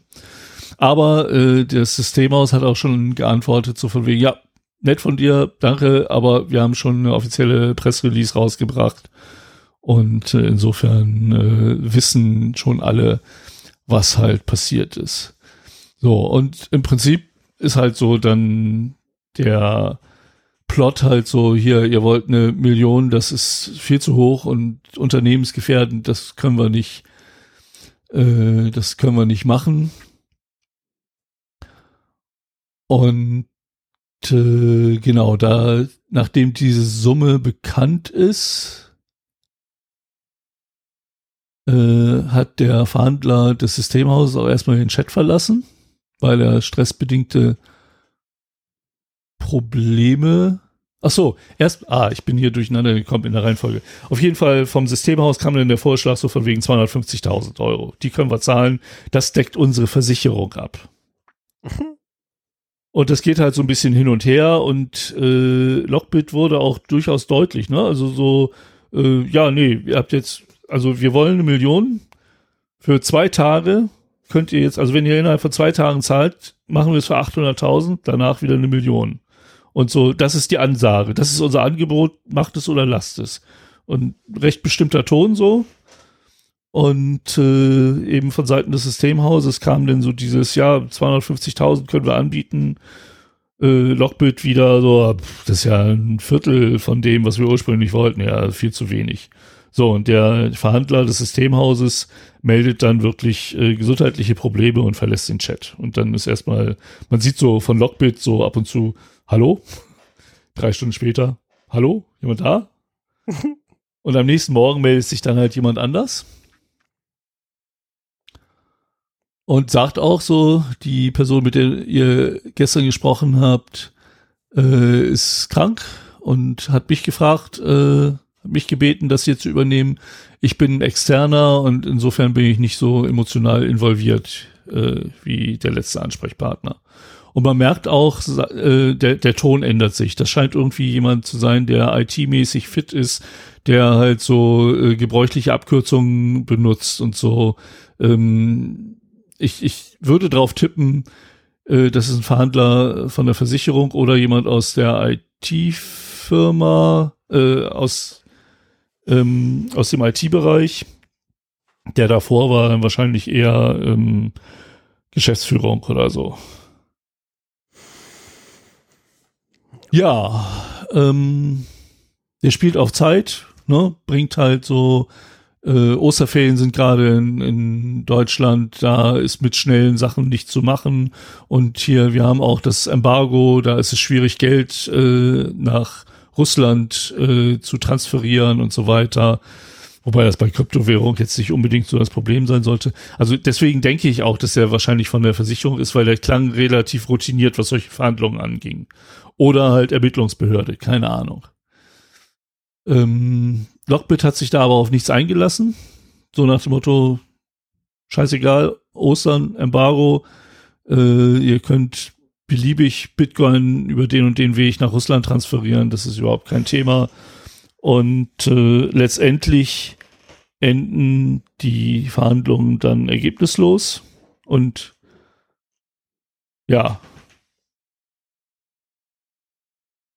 das Opfer taucht wieder im, in, auf der Leak-Site auf und mit Stand 2.5., ähm, also vom 24., nein, von wie gar nicht gesehen, wann das anfing, waren jedenfalls auch alle Daten veröffentlicht von dieser Firma. Also so wie es aussieht, äh, hat das zu nichts geführt. Jetzt weiß ich halt nicht, ob diese Verhandlungen im Nachhinein äh, dieses Chatlog verändert worden ist von Lockbit, bevor das öffentlich gestellt wurde und so weiter. Ähm, insofern ist das alles mit Vorsicht zu genießen. Ich glaube, kann mir aber durchaus vorstellen, dass das äh, ja, legit ist. Ich habe im Nachgang von einer Studie gehört, die so ungefähr 40 solcher Chatlogs ausgewertet hat und da so ein paar Schlüsse draus gezogen hat. Ich muss mal sehen, ob ich das für die nächste Folge und äh, entweder als als Beitrag äh, mal aufarbeiten kann. Vielleicht nehme ich sowas auch mal als als Thema äh, wenn die Studie das hergibt und, und rede darüber. Auf jeden Fall ähm, war auch das wieder ein interessanter Einblick in diese ganzen Verhandlungen, die da geführt werden. Und ich meine, Lockbit sitzt am längeren Hebel, ne? Also jedes Opfer, das sie bloßstellen, indem sie Daten veröffentlichen und nicht wieder entschlüsseln, ähm, motiviert nachfolgende Opfer mehr dort ähm, tätig zu werden und das Geld zu bezahlen. Und wenn dieser Typ tatsächlich von der Versicherung war, ist das vielleicht auch nicht das erste Mal, dass er sowas gesehen hat. Und äh, weiß dann eben auch, wie ernst sie es meinen. Und ja, denen sind vielleicht 250.000 durch die Lappen gegangen, die sie hätten einstreichen können. Aber dafür kriegen sie beim nächsten Mal dann wahrscheinlich doch wieder die Millionen, statt wieder auf 250.000 eingehen zu müssen. Also, ja, so, Conti steht noch aus. Da haben wir ähm, ein Chemieunternehmen, das auf Säuren und Laugen spezialisiert ist, also was es alles gibt. Ähm, und was ich da extrem gut fand, ist, wenn du da auf die Webseite von dem Unternehmen gehst, dann kommt sofort die Bekanntmachung über den Datenverlust als Pop-up auf der Startseite. Also die sind da extrem transparent. Und ähm, das ist auch der einzige Weg, wie man da sinnvoll irgendwie mit umgehen kann, denke ich mal. Auch wenn das natürlich äh, Schaden verursacht, aber der Schaden ist halt vorher auch schon passiert. Was haben wir noch? Eine Druckfarbenfirma aus Bayern, eine Sanitärtechnikfirma aus Düsseldorf und einer der größten äh, Windturbinenhersteller äh, mit Sitz in Hamburg. Also auch hier wieder ein bunter Kasten verschiedenster Firmen, große, kleine. Und äh, ja, also auch wenn sie eine kleine Firma erwischen, dann stellen sie halt trotzdem eine hohe Forderung. Die Firma kann es nicht bezahlen. Ja, ist denen ja egal. Also das haben wir. Äh, ich, ich glaube, das kann man so als Fazit auch aus dem Chatlog nehmen, dass sie da recht skrupellos sind. Und äh, wenn sie da halt nicht viel Geld rausziehen können, ja, nehmen sie es halt zur Abschreckung und gut ist wohl wissend, dass viele Leute auch ein Auge auf ihre Webseiten haben und gucken, was da passiert.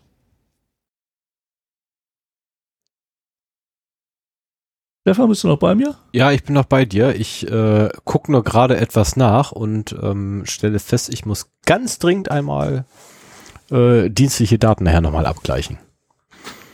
Okay. Das ist, ähm, ja, wie das so ist. Wie das manchmal so ist. ja. Aber okay, ähm, so, wo wir stehen blieben, Datenverluste sind durch, dann würde ich sagen, machen wir mit den Dingsmus weiter, ne? Hast du keine mitgebracht? Nee, ich habe tatsächlich keine mitgebracht, es tut mir leid. So, so, so, so, so. So, na gut. Ähm, da ich mit den Datenverlusten anfange, nein, ich mache mal gleich mit den News weiter. Dann, dann passt das. Irgendwann muss ich mal doppelt hinterher was machen. So, News. Ähm, es hat sich jemand, auch hier habe ich wieder einen Heise-Artikel verlinkt, äh, es haben sich Wissenschaftler mal verschiedene Videokonferenzsysteme angeguckt und mal geschaut, wie es da um den Datenschutz ja. geht. Und äh, was sie interessant fanden, war, dass zum Beispiel die Mute-Funktion vom Mikrofon ähm, nicht so benutzt wird, wie man sich das vorstellen könnte. Also wenn man eigentlich in allen, ne, die untersuchten äh, Lösungen waren Zoom in der Enterprise-Version, Slack, Teams, Skype, Cisco WebEx, Google Meet, BlueJean, Whereby, GoToMeeting, Jitsi Meet, selbst Jitsi und Discord. Und ähm, das heißt zwar, die meisten dieser Anwendungen lösten bei den Experten nur begrenzte oder theoretische Datenschutzbedenkungen äh, Bedenken aus, aber ähm, alle Anwendungen haben konnten das Mikrofon aktiv abfragen, wenn der Benutzer stumm geschaltet war. Ne? Also wenn du jetzt auf den Mute-Knopf drückst, dann gehst du ja eigentlich davon aus, dass jetzt das Mikro nichts mehr aufnimmt und äh, die sind aber alle im Prinzip so programmiert, dass nur innerhalb der Applikation das Mikro gemutet ist. Mhm. und äh, ist weiterhin zumindest theoretisch darauf zugreifen könnte. Also das, was du dann sagst, wird nicht mehr an dein Gegenüber, an dein digitales Gegenüber übertragen. Ja, das kann trotzdem. Was aber nicht heißen muss, dass es nicht lokal auf dem Rechner äh, verarbeitet werden könnte. Ich wollte gerade sagen, du kannst es ja lokal verarbeiten, beziehungsweise irgendwo anders hinschicken. Das ist ja, ja, genau. ist ja nicht das Und, Problem. Äh, da war so der, der ähm, größte Fall bei WebEx. Und zwar schickt der wirklich alle was haben wir hier, ich glaube 20 Sekunden oder so, ne? Also relativ hoher Frequenz ähm, schickt der Mikrofondaten äh, an seine Server nach Hause. Allerdings nicht die aufgezeichneten Daten, sondern ich würde das mal so ein Lautstärkeindex nennen. Also ähm, sie begründen das wohl damit, dass sie damit feststellen wollen, ob jemand halt vorm Mikrofon ist. Und ich muss auch sagen, das kennt man auch. Wenn wir, ich mache viel mit Teams äh, beruflich. Und wenn ich mein Mikrofon in Teams gemutet habe und dann rede, kommt irgendwann so ein Banner da oben, so von wegen, Sie reden, aber Ihr Mikro ist gemutet. Äh, wollen Sie vielleicht das entmuten? Ne? Und für solche Funktionen nutzen Sie es dann wahrscheinlich auch aktiv, um halt festzustellen, ähm, ob jemand äh, versucht halt zu reden. Und ich habe ja auch, äh, ich habe hier ein Stream Deck im Einsatz und da kann ich das Mikrofon wirklich hart hart muten. Und das löst auch nicht immer bei Teams die Mute-Funktion aus. Also das werde ich nie verstehen. So manchmal mute ich mein Mikro, so dass halt wirklich dann der Audiokanal auf dem Rechner gemutet ist. Und das erkennt Teams dann und äh, mutet das auch. Manchmal erkennt es das aber auch nicht. Also äh, mir ist auch schon aufgefallen, dass so zwischen dem harten Muten des Eingangssignals und den Applikationen irgendwie Diskrepanzen sind. Und äh, ich denke trotzdem, das ist jetzt nicht unbedingt äh, datenschutzbedenklich, aber man sollte sich der Tatsache einfach bewusst sein, wenn man die Dinger benutzt. Und Also grundsätzlich- vielleicht auch einfach mal. Also jetzt ganz kurz mal meine persönliche Meinung dazu, ähm, dass das Mikrofon abgefragt wird oder gepollt wird. Äh, nehmen wir einfach mal den Begriff Polling. Ähm, okay, Hm. ist ein USB-Gerät, das muss aktiv gepollt werden, andernfalls findet keine Kommunikation statt. Äh, okay. Dass natürlich Cisco wieder mal damit auffällt, ähm, Daten nach Hause zu schicken, die sie nicht nach Hause schicken sollten. Wofür? Also da frage ich mich wirklich, wofür denn bitte? Da möchte ich ganz gerne ähm, die Verfahrensbeschreibung haben, inklusive vor allem äh, der Grundlage der Datenerhebung und Datenverarbeitung. Und die Grundlage dürfte sehr, sehr interessant und spaßig wahrscheinlich werden.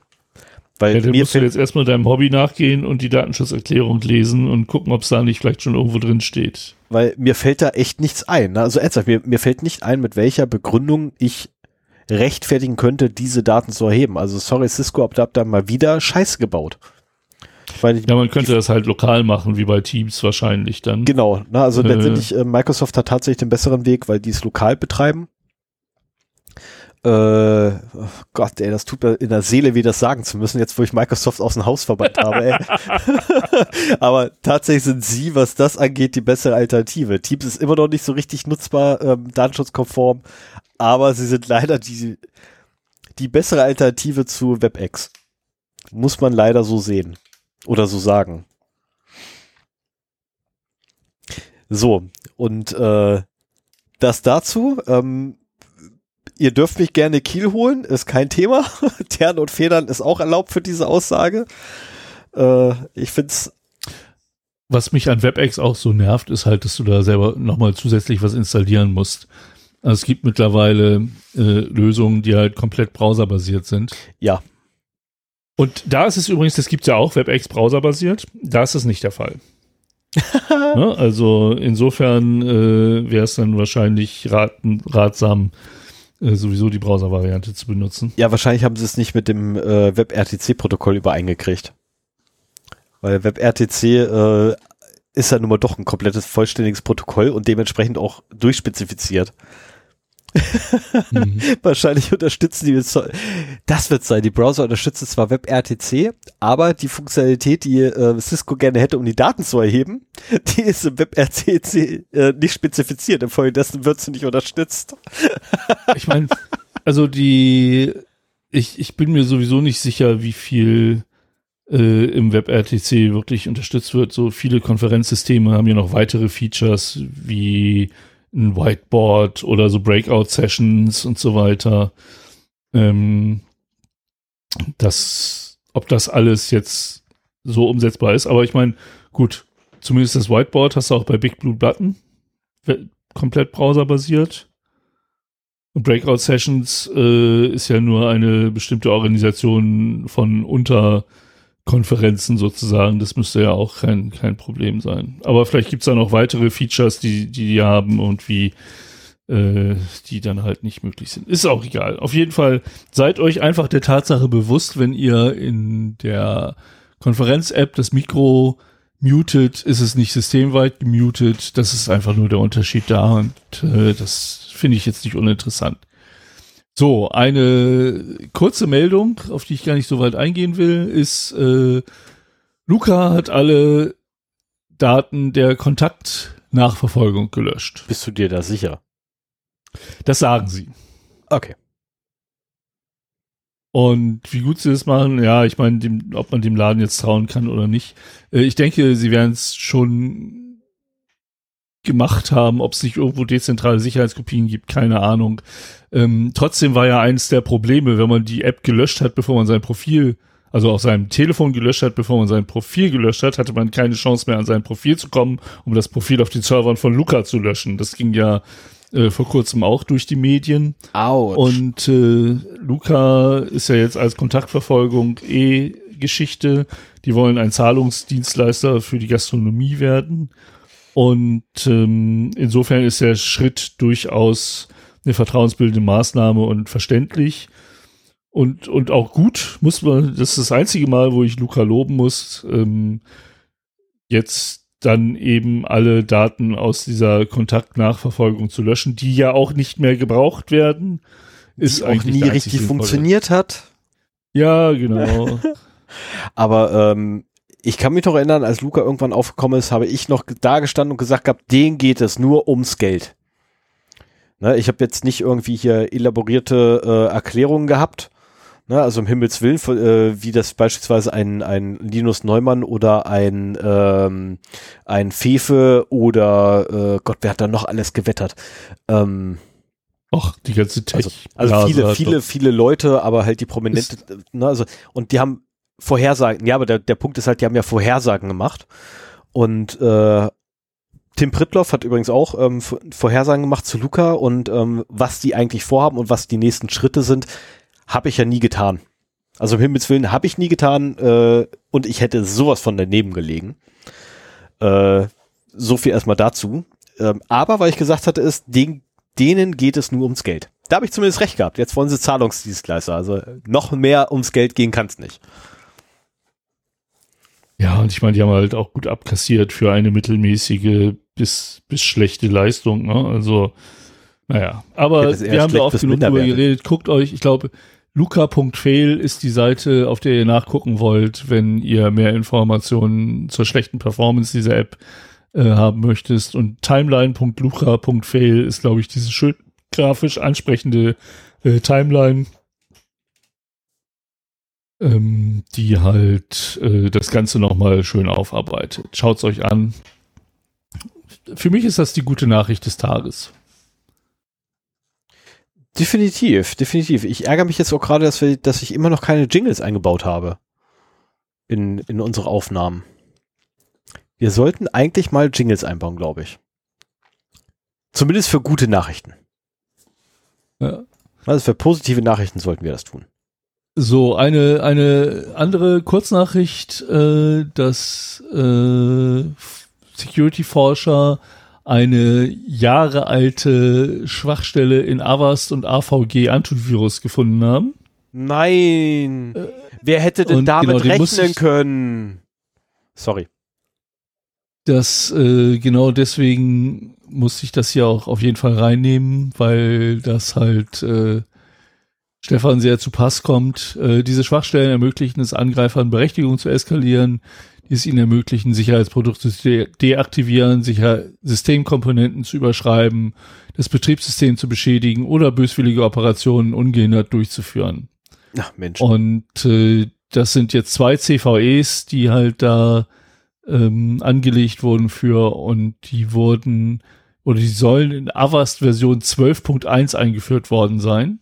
Also die sich äh, im legitimen Anti-Rootkit-Kernel-Treiber befinden.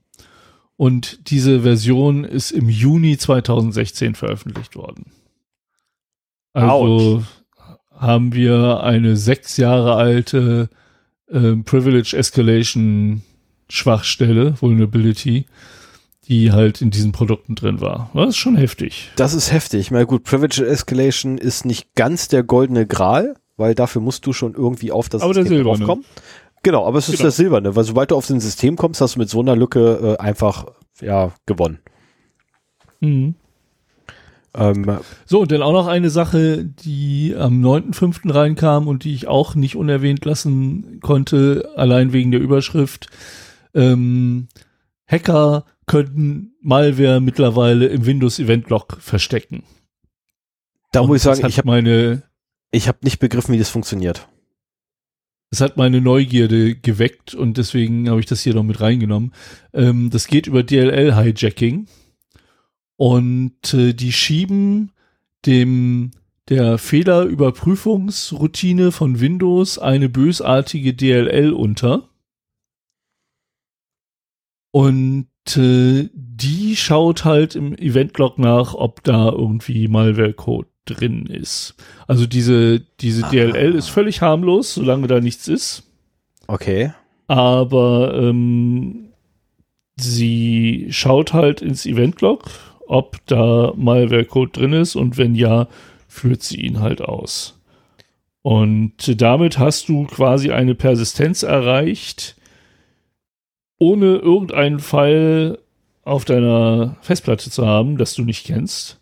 Außer halt diese Fehlerroutine. Also die kopieren, das ist der einzige Teil, den ich nicht verstanden habe. Die kopieren die ähm, Fehlerroutine an einen anderen Platz und legen an die Seite diese bösartige DLL. Warum jetzt das äh, die Fehlerbehandlungsroutine an dem anderen Platz ausgeführt wird und nicht an dem, wo es eigentlich ist, habe ich auch nicht ganz verstanden. Aber ähm, mit dem Trick schaffen sie es halt, dass diese DLL untergeschoben wird, die dann eben äh, als Speicherort. Ich meine, in dem Fall ist es dann egal. Das ist halt die Fehler-Handling-Routine, die hat halt lesenden und auch schreibenden Zugriff äh, aufs Event-Log. Das könnte man sich auch mit anderen Sachen vorstellen. Du, du musst halt ähm, eine, einen Service auf dem Rechner haben, der dafür anfällig ist, ne? Das ist das Einzige, was mir gerade einfällt, übrigens, warum man äh, das so machen könnte. Und sollten wir einen Hörer oder eine Hörerin haben, ähm, die da nähere Infos nach dem Warum zum Teufel und wie zum Henker machen die das, ähm, bitte ein von mir aus auch sehr lang Kommentar in die in die äh, äh auf der Webseite unter die Folge draufklatschen. Ähm, ich nehme, was das angeht, auch gerne Audiomaterial entgegen. Ist auch kein Problem. Ähm, dann aber bitte mit der, mit dem Hinweis, ob veröffentlicht werden darf, ja oder nein. Äh, weil das Einzige, was mir gerade einfällt, ist, dass Microsoft irgendwann angefangen hat, ähm, Sideloading von DLLs äh, zu unterbinden. Und du nur noch. Ja, aber äh, da anscheinend noch nicht. Ja, es ist nur noch erlaubt, also, DLLs ich mein, das ja, ist relativ. Lassen Sie mich doch ausreden. Es ist für eine Anwendung nur noch erlaubt, eine DLL-Site zu loaden oder nachzuladen, die in dem eigenen Verzeichnis liegt. So, und das wäre für ah, ja. mich jetzt irgendwo ähm, eine Möglichkeit, warum sie das machen. Aber ja. wie gesagt, ich habe keinen blassen Schimmer. Dafür müsste man sich wirklich angucken, wie genau das Ding läuft. Hast du? Ja gut, aber die, äh, es wird relativ detailliert erklärt hier in dem Artikel. Mhm. Und äh, du hast hier die ähm, Verfault-Echse, die mhm. zu C äh, the dropper copies the legitimate OS error handling file fault exit to see Windows tasks and then drops an encrypted binary resource to the where DLL in the same location for DLL search order hijacking to load malicious code. Also sprich, das, das geht ja genau darum, dass dann quasi die bösartige DLL-Datei neben die Excel-Datei gelegt wird. Die, die Frage, die sich mir halt nur stellt, ist, ähm, warum zum Teufel äh, wird die Excel-Datei ausgeführt? Es könnte natürlich sein, dass das davon begleitet wird, dass auch noch eine äh, Aufgabe angelegt wird, die die dann aufruft, wenn das schon im Windows-Task-Ordner landet. Wollte ich mich gerade sagen. Das klingt ja fast so, nach einem da liegen doch, da liegen doch die, die. Ja, okay, da müsste man sich jetzt noch mit Tasks ein bisschen besser auskennen, äh, als ich das tue. Unter Umständen wird es dann darüber getriggert, dass das gar nicht über die normale Fehlerroutine gemacht wird, sondern äh, sie wird halt dann über eine wiederkehrende Task ausgeführt. Und im Taskmanager sieht es natürlich so aus wie die reguläre Fehlerroutine. Richtig. Oh, das ist natürlich bösartig. Das ist Ja. bösartig. So, jetzt haben wir es mit unserem Halbwissen so halbwegs erklärt. Ähm, Genau, in der Hoffnung, Das dass irgendjemand anders uns das nochmal erklärt. Hi. Genau, wenn es jemand genauer weiß und gut erklären kann. Genau. so, mache ich mal weiter. 6.5. Ähm, Ja, gerne. Das Land, Berlin, das Land Berlin dachte sich, äh, es wäre eine super geile Idee für Unternehmen äh, als Hilfestellung und erste Anlaufstelle eine Cyber-Hotline einzurichten. Ähm, stellte sich raus, ja, das ist an sich eine sehr, sehr gute Idee, äh, wenn denn auch irgendwie der Kundenstamm da wäre und nicht irgendwie nur so zwei Anrufe seit Beginn stattgefunden hätten. Ähm, insgesamte Kosten bisher, also bis zur Veröffentlichung des Artikels 15.000 Euro. Personal, reine Personalkosten pro Monat. Ähm, für zwei Telefonate. Also, ah, liebe Landesregierungen, liebe Bundesregierungen und auch sonstige Stellen, ah, überlegt euch das nochmal mit dem Cybern. Also die Cyberwehr war schon eine. nee, ist das Land nicht. Ist Doch. tatsächlich. Nee, Das ist doch, das ist doch im Prinzip genau das. ja, es ist, es ist, äh, es ist genau das quasi wie vom BSI, ist aber nicht vom BSI, sondern vom Land Berlin selber. Ähm, und dort vom Senat, wenn ich das richtig mitgekriegt habe, sogar gebilligt Ja. worden. Aber das, das BSI Cybersicherheitsnetzwerk ist ja im Prinzip was ähnliches, nur dass es halt auf freiwilligen Helfern beruht, die irgendwie sich bereit erklären, tagsüber erreichbar zu sein. Ja, also, also es wäre, ich, ich, also ich muss ganz ehrlich sagen, ich hätte ja schon Interesse daran, in Deutschland irgendwie eine, eine, ich nenne sie jetzt mal Computerei-Hotline, ähm, irgendwie zu haben für ganz Deutschland, die wirklich Leuten hilft und notfalls auch den wirklichen DAUs hilft, die, dem man halt so tolle Fragen stellt wie, ähm, ja, was steht denn da bei Ihnen auf dem Monitor? Ja, Asus, das müssten Sie doch wissen, Sie haben mir den verkauft. Ja, danke. Ähm, vielen Dank für das Gespräch. Ähm, letztens erst tatsächlich quasi so gehört. Äh, und da wäre es echt schön, so eine, so eine, also wirklich so eine, so eine Help-Hotline zu haben für ganz Deutschland, wo halt Otto Normalbürger hin können. Im Idealfall. Das ist das Cybersicherheitsnetzwerk des BSI, ja. Nee, die gehen nicht weit genug, weil Cybersicherheit ist ja nur für Cybersicherheit und nicht zur Installation eines Nee, nee. Druckertreibers oder zur, zur, was Doch, ich ja, ähm, ich habe hier gerade Probleme und kriege irgendwie mein, aber halt wirklich so, dass es auch Steuergeldern komplett finanziert ist und keine weiteren Kosten in irgendeiner Art und Weise irgendwo aufschlagen beim, äh, beim Nutzer. ja. Das wäre Das war cool. ja, das, ja, das war aber genau das, weshalb ich mich so darüber aufgeregt habe. Ähm, dieses Cybersicherheitsnetzwerk ist halt nicht nur zur Hilfestellung bei Security Incidents, bei, was weiß ich, Privatpersonen und kleineren Firmen, sondern auch so für alltägliche Computerprobleme. Und ich habe da ja schon vor ein paar Folgen drüber gewitzelt, dass dann irgendwie da Anrufe kommen von wegen Hilfe, mein Drucker druckt nicht. Und ich meine, ich habe halt keinen Bock, da irgendwie eine Bereitschaft zu schieben, um irgendwelchen DAOs den Rechner zu erklären, sondern mein Interesse war ja schon irgendwie äh, erste Hilfe bei Security Incidents zu geben und das dann im Zweifelsfall eben an die entsprechenden Vorfallexperten oder wie das da, da hieß, äh, weiterzugeben. Äh, aber das basierte halt nur auf quasi freiwilligen Teilnehmern. Und äh, ohne jetzt, also du, du wurdest da mit privater Telefonnummer oder auch dienstlicher Telefonnummer und äh, E-Mail-Adresse gelistet und musstest quasi feste Anrufzeiten geben und auch deinen Wohnort, wobei bei einer Telefonhotline mir auch nicht klar war, äh, wofür dieser Wohnort wirklich relevant ist. Also für mich war das halt eine Wirtschaftshilfe für Computerläden, die sowieso immer rangehen, wenn irgendein Depp ein Problem mit seinem Rechner hat. Ähm, und dann das über dieses offi halbwegs offizielle Cybersicherheitsnetzwerk des BSI machen können. Naja, also wie gesagt, das, was du dir wünschst, das gibt es. Ja, aber nur aber in Scheiße. Das, was ja. ich mir wünsche, gibt es halt, aber leider, leider in Scheiße. Das ist, oder nicht weitgehend. Also, es muss ja nicht zwangsläufig Scheiße sein. Also, Gottes Willen. Meine, meine Wortwahl ist auch wieder perfekt heute. Ähm, es kam ja mal aus dem AK Vorrat der Vorschlag so eines Cyberhilfswerkes. Mhm. Und letztendlich äh, ist das ja auf diese Initiative hin auch die Cybersicherheitsnetzwerk geworden. Ja, aber ähm, es ist halt der Vorschlag, wie es, wie es vorgeschlagen wurde, so aus der Nerd-Szene, aus dem AK Vorrat, fand ich echt viel besser, extrem gut.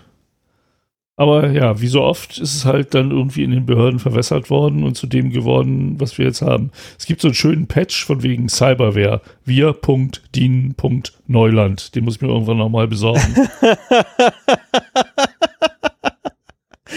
ja, das ist cool. ähm, wenn du schon dabei bist, ich hätte auch ganz gern einen. Okay. Ähm, so, machen wir kurz weiter. Äh, wieder äh, der siebte, fünfte bevor ich jetzt gleich noch wieder zurückspringe zum sechsten, aber erst wieder siebter, fünfter. Ähm, China hat äh, großartige Neuigkeiten verkündet. Es könnte sein, dass Hardwarepreise günstiger werden ähm, und auch Softwarepreise günstiger werden, weil China möchte nur noch eigene PCs und Software einsetzen. Sprich, Dell, Lenovo und der ganze Rotz fliegt alles raus. Ähm, und an öffentlichen Stellen wollen sie nur noch eigene chinesische Hardwarehersteller und eigene chinesische Softwarehersteller, was übrigens auch bedeutet, Microsoft fliegt raus. Also es könnte sein, dass da eventuell Preise fallen, damit irgendwie ja diese diese Millionen von Nutzerbasis aus China kompensiert werden kann. Ich persönlich weil die Nachfrage plötzlich weniger wird. Genau, weil die Nachfrage aus China halt einfach weg ist und dann hast du sitzt du halt trotzdem als Dell auf einmal auf deinen Server Racks und wirst sie nicht mehr los. also weil ich Oder habe China benutzt sämtliche Chips für die eigene Produktion und es wird noch schwieriger an. Also ich persönlich habe äh, auch schon äh, Träume gehabt, ähm, wo ich, wo dann irgendwie, was ich, ne, komme ich in den Laden rein hier bei bei ähm, um jetzt nur einen zu nennen, irgendein von der Metro-Gruppe, ne?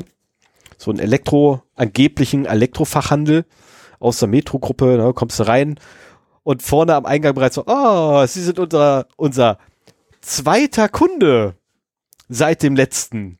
Des, also den letzten zweiten Kunden, also quasi alle, jeder zweite Kunde kriegt erstmal so einen Server-Rack in der Hand gedrückt. Hier, bitte sehr. Das ist, das sind so deine feuchten Träume, ne? ja. Ja, ja, vor allem nachdem ich gestern so ein, so ein, ähm, winzig kleines äh, vier Höheneinheiten Rack gesehen habe oder Rack-Einschub gesehen habe, wo ich gedacht habe, ach, das ist so ein schönes Gehäuse, das hätte ich auch gerne. Da passen nur 24 Platten rein. Gut, bei vier Höheneinheiten, da geht mehr, das weiß ich auch. Aber 24 würden mir reichen. Ich kann aktuell nicht mal sechs anschließen. Gut, auf der anderen Seite, ich habe ein Towergehäuse für meinen Server hier. Ähm, so, machen wir aber mal weiter, um mal wegzukommen von meinen Träumereien. Okay, ich träume doch weiter. Siebter, fünfter. Ähm, ja, das gehört so in die Kategorie äh, No Shit Sherlock. Glasfaser hat geringeren Stromverbrauch als DSL oder Vectoring. Oder das Kabelnetz. No shit, Sherlock. Ehrlich. Also wer hätte darauf kommen können, dass mit einer mit einer Leuchtdiode, wie man die ja auch nennt, ein Laserstrahl zu erzeugen und den in ein, ein, ein Glas Keramik Ding sie, Wort vergessen. Röhrchen. Röhrchen reinzuschießen weniger Strombedarf als ein digitales Signal auf einen, analog, auf einen analogen Übertragungsweg drauf zu modulieren. Mensch, hätte uns das doch nur vorher einer sagen können. So ziemlich jeder, der jemals sich mit Funktechnik beschäftigt hat und mit Telefon. Ähm, guckt euch alte Telefone an, die Dinger sind Stromfresser schlechthin. Also nicht umsonst haben die ähm, einen riesen, äh, also wirklich einen relativ großen Abschlusswiderstand bei sich dran. Ähm, ehrlich? also wirklich, ich, ich habe ich hab nur die Überschrift gelesen und dachte so, nee, das schreiben die jetzt nicht. Die sind Ja, jetzt nicht ich so blöd, dass, doch sind sie. Die sind sich nicht zu blöd, das, zu, das tatsächlich in Papier zu fassen. Ähm, ich finde es aber schön. Ich finde das auch gut, dass mal einer nachgeguckt hat. Davon abgesehen, man braucht immer belastbare. Ich kann mich jederzeit hinstellen und sagen, hier, das ist besser als das andere, keine Frage. Ähm, und ich finde es gut, dass da endlich mal einer wirklich nachgeguckt hat und äh, belastbare Ergebnisse vor allem geliefert hat. Aber Wie groß ist denn die Einspar Ersparnis?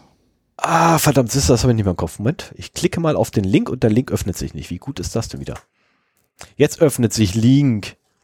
Ähm, Im Vergleich ne, äh, würde man ein, äh, also im Vergleich mit dem Kabelnetz quasi, ließe man, ließe sich, wenn man nur auf Glasfaser setzen würde, 496 Megawatt einsparen. Das ist wie viel Prozent? Von, also von, von wie viel? Das ist ja jetzt erstmal eine große Zahl, aber du weißt ja nicht. Ja, ich weiß ja nicht, was da, was da, äh, leider steht ja auch nirgends, was der Gesamtstromverbrauch ist. Schade eigentlich. Okay. Aber ganz ehrlich, Ja. also 500 Megawatt, quasi so ein halbes Gigawatt. Das ist quasi so ein halber Atommeiler. Ja, genau, ein halbes Kraftwerk, ne? Ne? Also so ein halbes Atomkraftwerk. Die hat auch Das, getippt. Also ungefähr plus minus jetzt, ne? Also um Gottes Willen, nagelt mich nicht darauf fest. Mir ist durchaus bewusst, es gibt auch größere Atomkraftwerke. Aber in der, im Schnitt rechnet man pro Atomkraftwerk so ein Gigawatt. Habe ich jetzt gelernt von zwei Physikern, die es auch nicht besser wissen. Ähm, Stimmt, da ist es ja. Ja, ja, ja, deswegen sage ich ja, ne, die es halt auch nicht besser wissen. Von denen habe ich das ja gelernt mit dem 1 Gigawatt pro Atomkraftwerk. Und das ist halt so ein halbes Mhm. Atomkraftwerk, ne?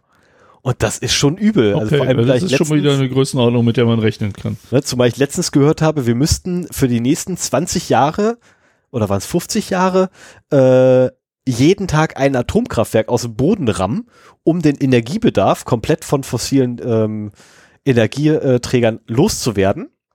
Und dann wiederum, wenn wir fertig sind, vorne wieder anfangen und komplett wieder neu bauen. Also letztendlich, Ja, ähm, das ist Unmengen an Strom, die wir brauchen. Und wenn wir da natürlich einsparen können, äh, wäre super. Ähm, und wenn es halt nur, also ernsthaft, ich habe ja bei mir relativ äh, auch runtergedreht, was mein, mein Strombedarf von meinem Tower angeht.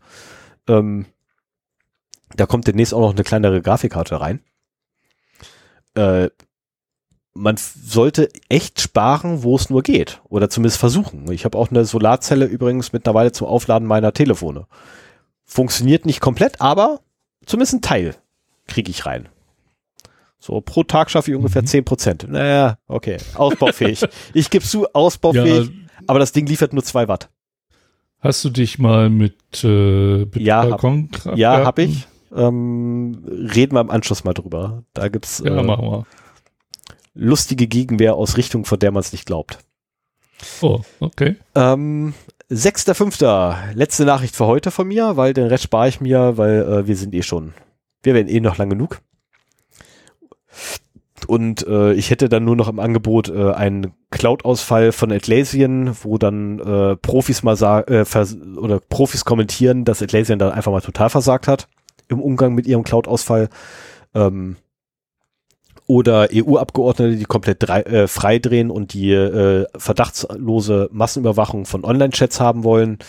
Chatkontrolle, ja. Genau. Oder Nvidia, die der Meinung sind, ach, Cryptocurrency, meiner, nee, die beliefern wir ja gar nicht, aber hey, damit machen wir 80 Prozent unseres Umsatzes.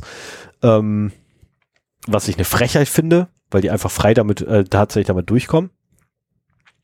Oder eventuell noch ein Kommentar von Moxie, ähm, der sich halt hingestellt hat und gesagt hat, du kannst auch mit Datenschutz eine gute App entwickeln, ohne Tracking mit reinzubauen. Ähm, ja, hätte ich jetzt alles noch gehabt, lasse ich alles weg, dauert zu lange. Deswegen am, äh, in den Shownotes sind trotzdem die Links zu den Artikeln, so ist nicht. Stattdessen äh, möchte ich jetzt noch schnell eine Nachricht vorstellen, nämlich äh, etwas von dem, als es damals aufgekommen ist, äh, meiner einer sofort gesagt hat, ich bin ja mit betroffen. Und zwar geht es um den Autoverleiher Buchbinder oder beziehungsweise um das Unternehmen Buchbinder. Wir erinnern uns, mhm. das sind die mit den Autoverleih oder mit Autoverleihen, weil es ist ja nicht nur eine Marke darunter, sondern mehrere. Und die haben ja mal aus Versehen einmal alles verloren gehabt.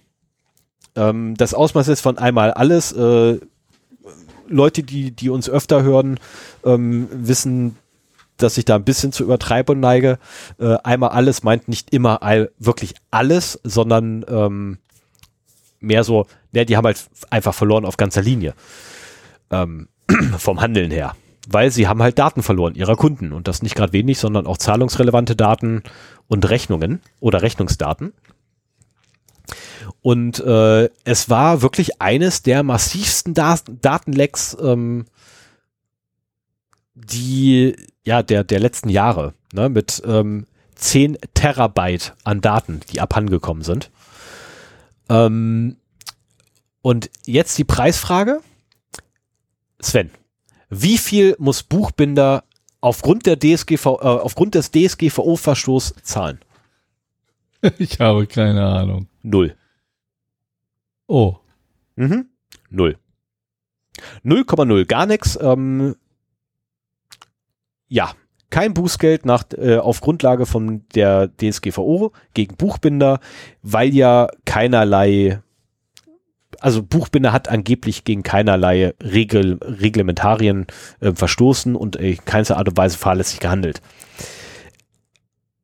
Äh, ja, also es tut mir jetzt furchtbar leid, äh, liebe Datenschutzbehörde, aber ich muss da mal massiv widersprechen. Es sind Nutzerdaten abhandengekommen. Ähm, es gibt so ein Ding, das nennt sich Privacy by Design. Allein dagegen haben sie also schon mal mindestens verstoßen, weil aufgrund des Designs, was sie hatten, war es ja scheinbar möglich, an die Daten irgendwie ranzukommen. Ähm, ja, State of the Art wird auch nochmal vorge äh, vorgebetet in der DSGVO, dass alles immer State of the Art sein muss. Ich bezweifle jetzt mal, dass das der Fall gewesen sein muss. Gut, ich kenne jetzt auch keine Einzelheiten, also im Himmelswillen, ich kenne wirklich keine Einzelheiten vom Verfahren. Genau, das ist halt der, der Punkt. Und dann noch findige ähm, Anwälte und dann. Genau, dann noch findige halt Anwälte und raus. die Sache ist halt durch. Äh, aber es ist halt schon, ja, ähm, komisch also wirklich. Ich glaube, das ist der komisch, Unterschied zwischen Deutsch, Deutschland und Amerika. Also nee, das da ist, also das ist wirklich, du halt. Ähm, das ist nein, halt. Du, hast, du bist in Amerika bist du nicht so reguliert, aber du haftest halt, wenn sowas auftritt. Nee, halt hier halt fest. Nee, kannst du sagen, geiler. hier, guck mal, hier ist mein Datenschutzmanagementsystem, hier ist mein mhm. Informationssicherheitsmanagementsystem. Genau, genau. Wir haben alles gemacht und dann, ah ja, okay, können wir genau. euch nichts vorwerfen. Ihr habt Richtig, alles gemacht, was ihr macht. Und gucken Sie mal, hier ist unsere Zugriffsstatistik oder unser Zugriffslog dafür äh, unser ähm, Fachterminus äh, Access Log haben wir hier. Gucken Sie mal, hier tauchen ja nur gutwillige IP-Adressen auf. Wir haben ja keine böswilligen IP-Adressen drinstehen. Ähm, das fiel allerdings auch jemanden auf, der da irgendwie draufgeballert hat auf die, deren Systeme wie ein Bescheuerter und irgendwie einmal auftauchte oder so. Oder gar nicht, glaube ich sogar. Ähm, also mhm. da wurde wirklich getrickst. Da wird einfach getrickst und mir kann keiner erzählen, dass dieses Access Log echt ist. Das ist in irgendeiner Art und Weise manipuliert. Da wette ich drauf. Ich meine, aus so einem Access Log mal eben so eine Zeile rausschmeißen, das fällt nicht mal auf. Die Dinger werden im Dutzend günstiger wieder neu geschrieben am Tag.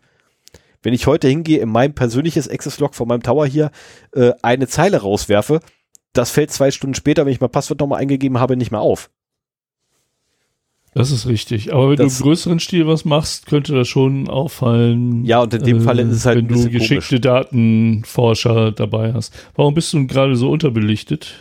Äh, weil ich vorhin vergessen habe, die Beleuchtung einzuschalten und ah, okay. aufstehen müsste an den Knopf. Aber da wir gleich hoffentlich noch kurz eine Pause einlegen werden. Was? Ähm, ja, ich brauche dringend frische Luft. Ey, hier drin ist eine Hitze. Das ist äh, also ich glaube, mittlerweile macht sich doch bemerkbar, dass äh, draußen mittlerweile warm wird, die Fenster hier geschlossen sind und ich da unten einen Server stehen habe mit zwei Festplatten oben drauf stehen mit 50 Grad.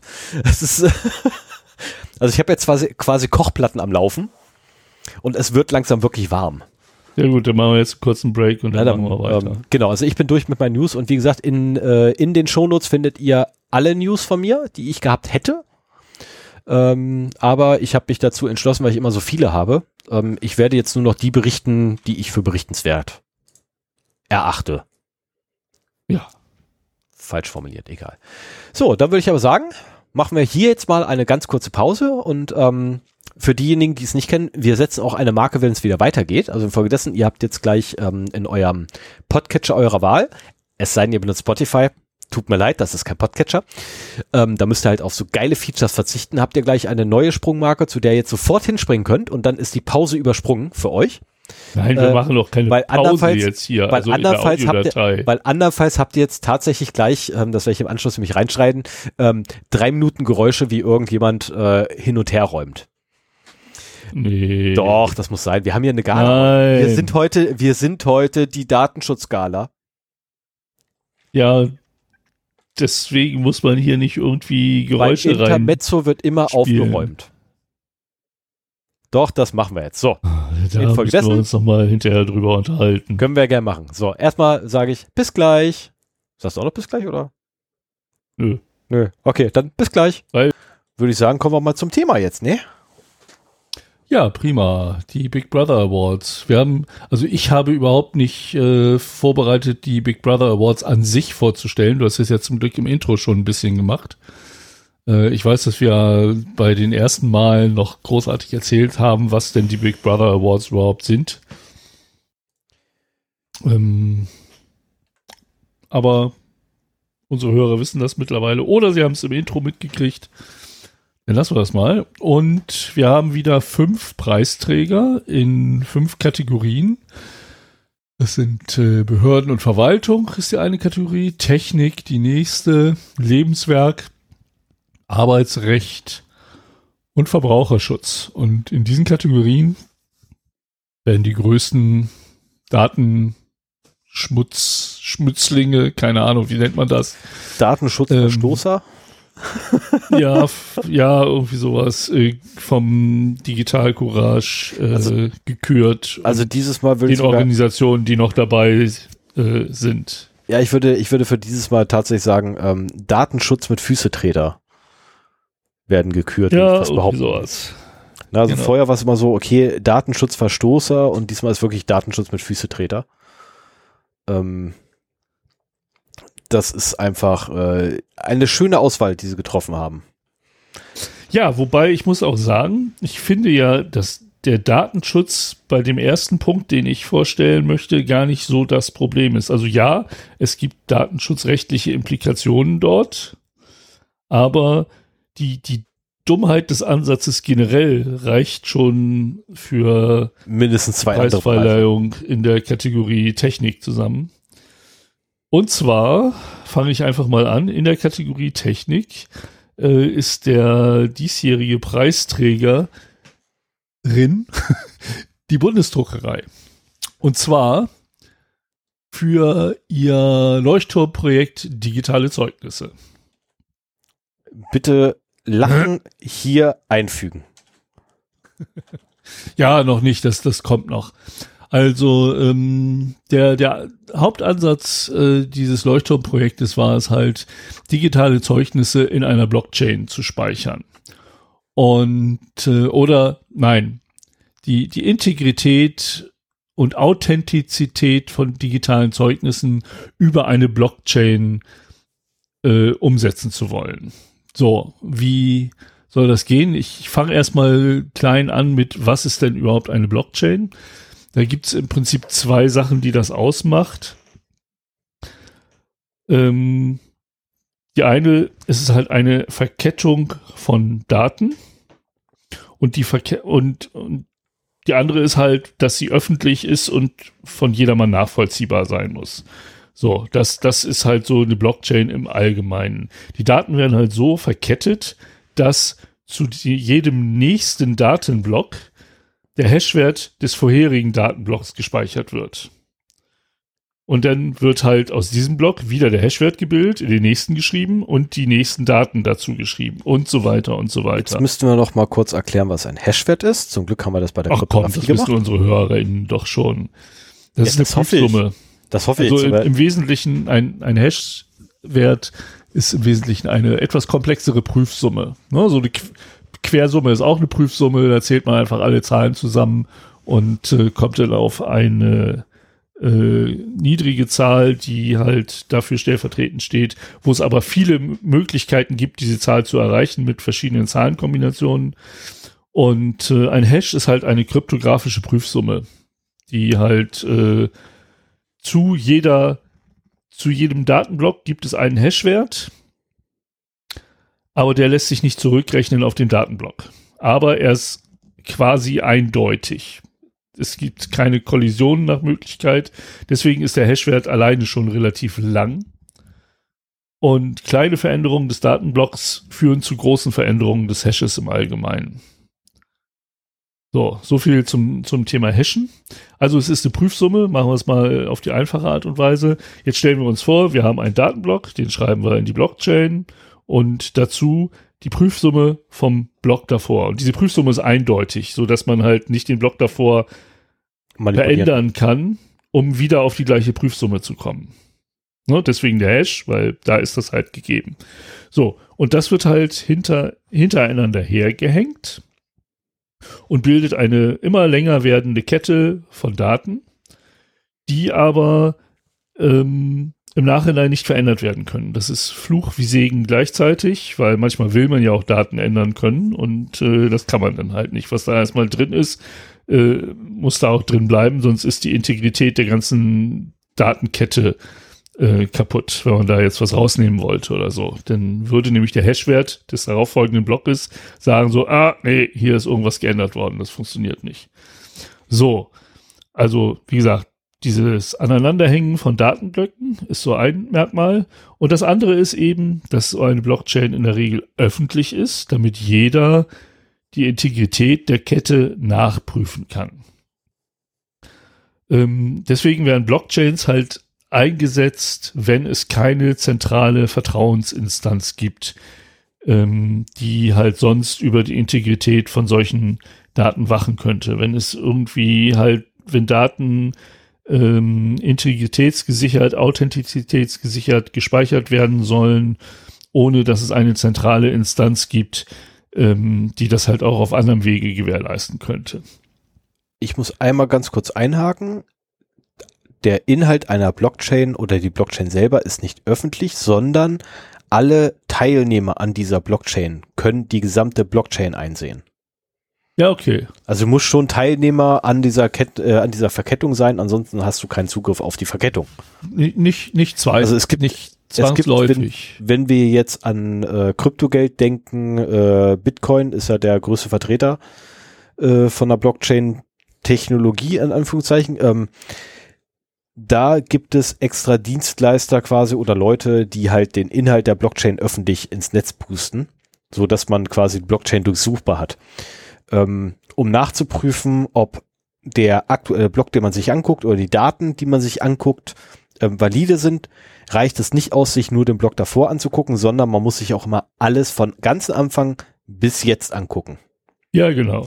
Und das, das ist eigentlich äh, ähm, eins der Steckenpferde der Blockchain, was sie halt so absolut ineffizient macht nicht ineffektiv, sondern ineffizient, weil du halt mit zunehmendem Alter einfach der Blockchain und je mehr Daten du da reinpumpst, umso größer wird dein, dein äh, Berechnungsaufwand, um sicherzustellen, dass die Daten, mhm. die ich jetzt gerade mhm. abgerufen habe, wirklich valide sind.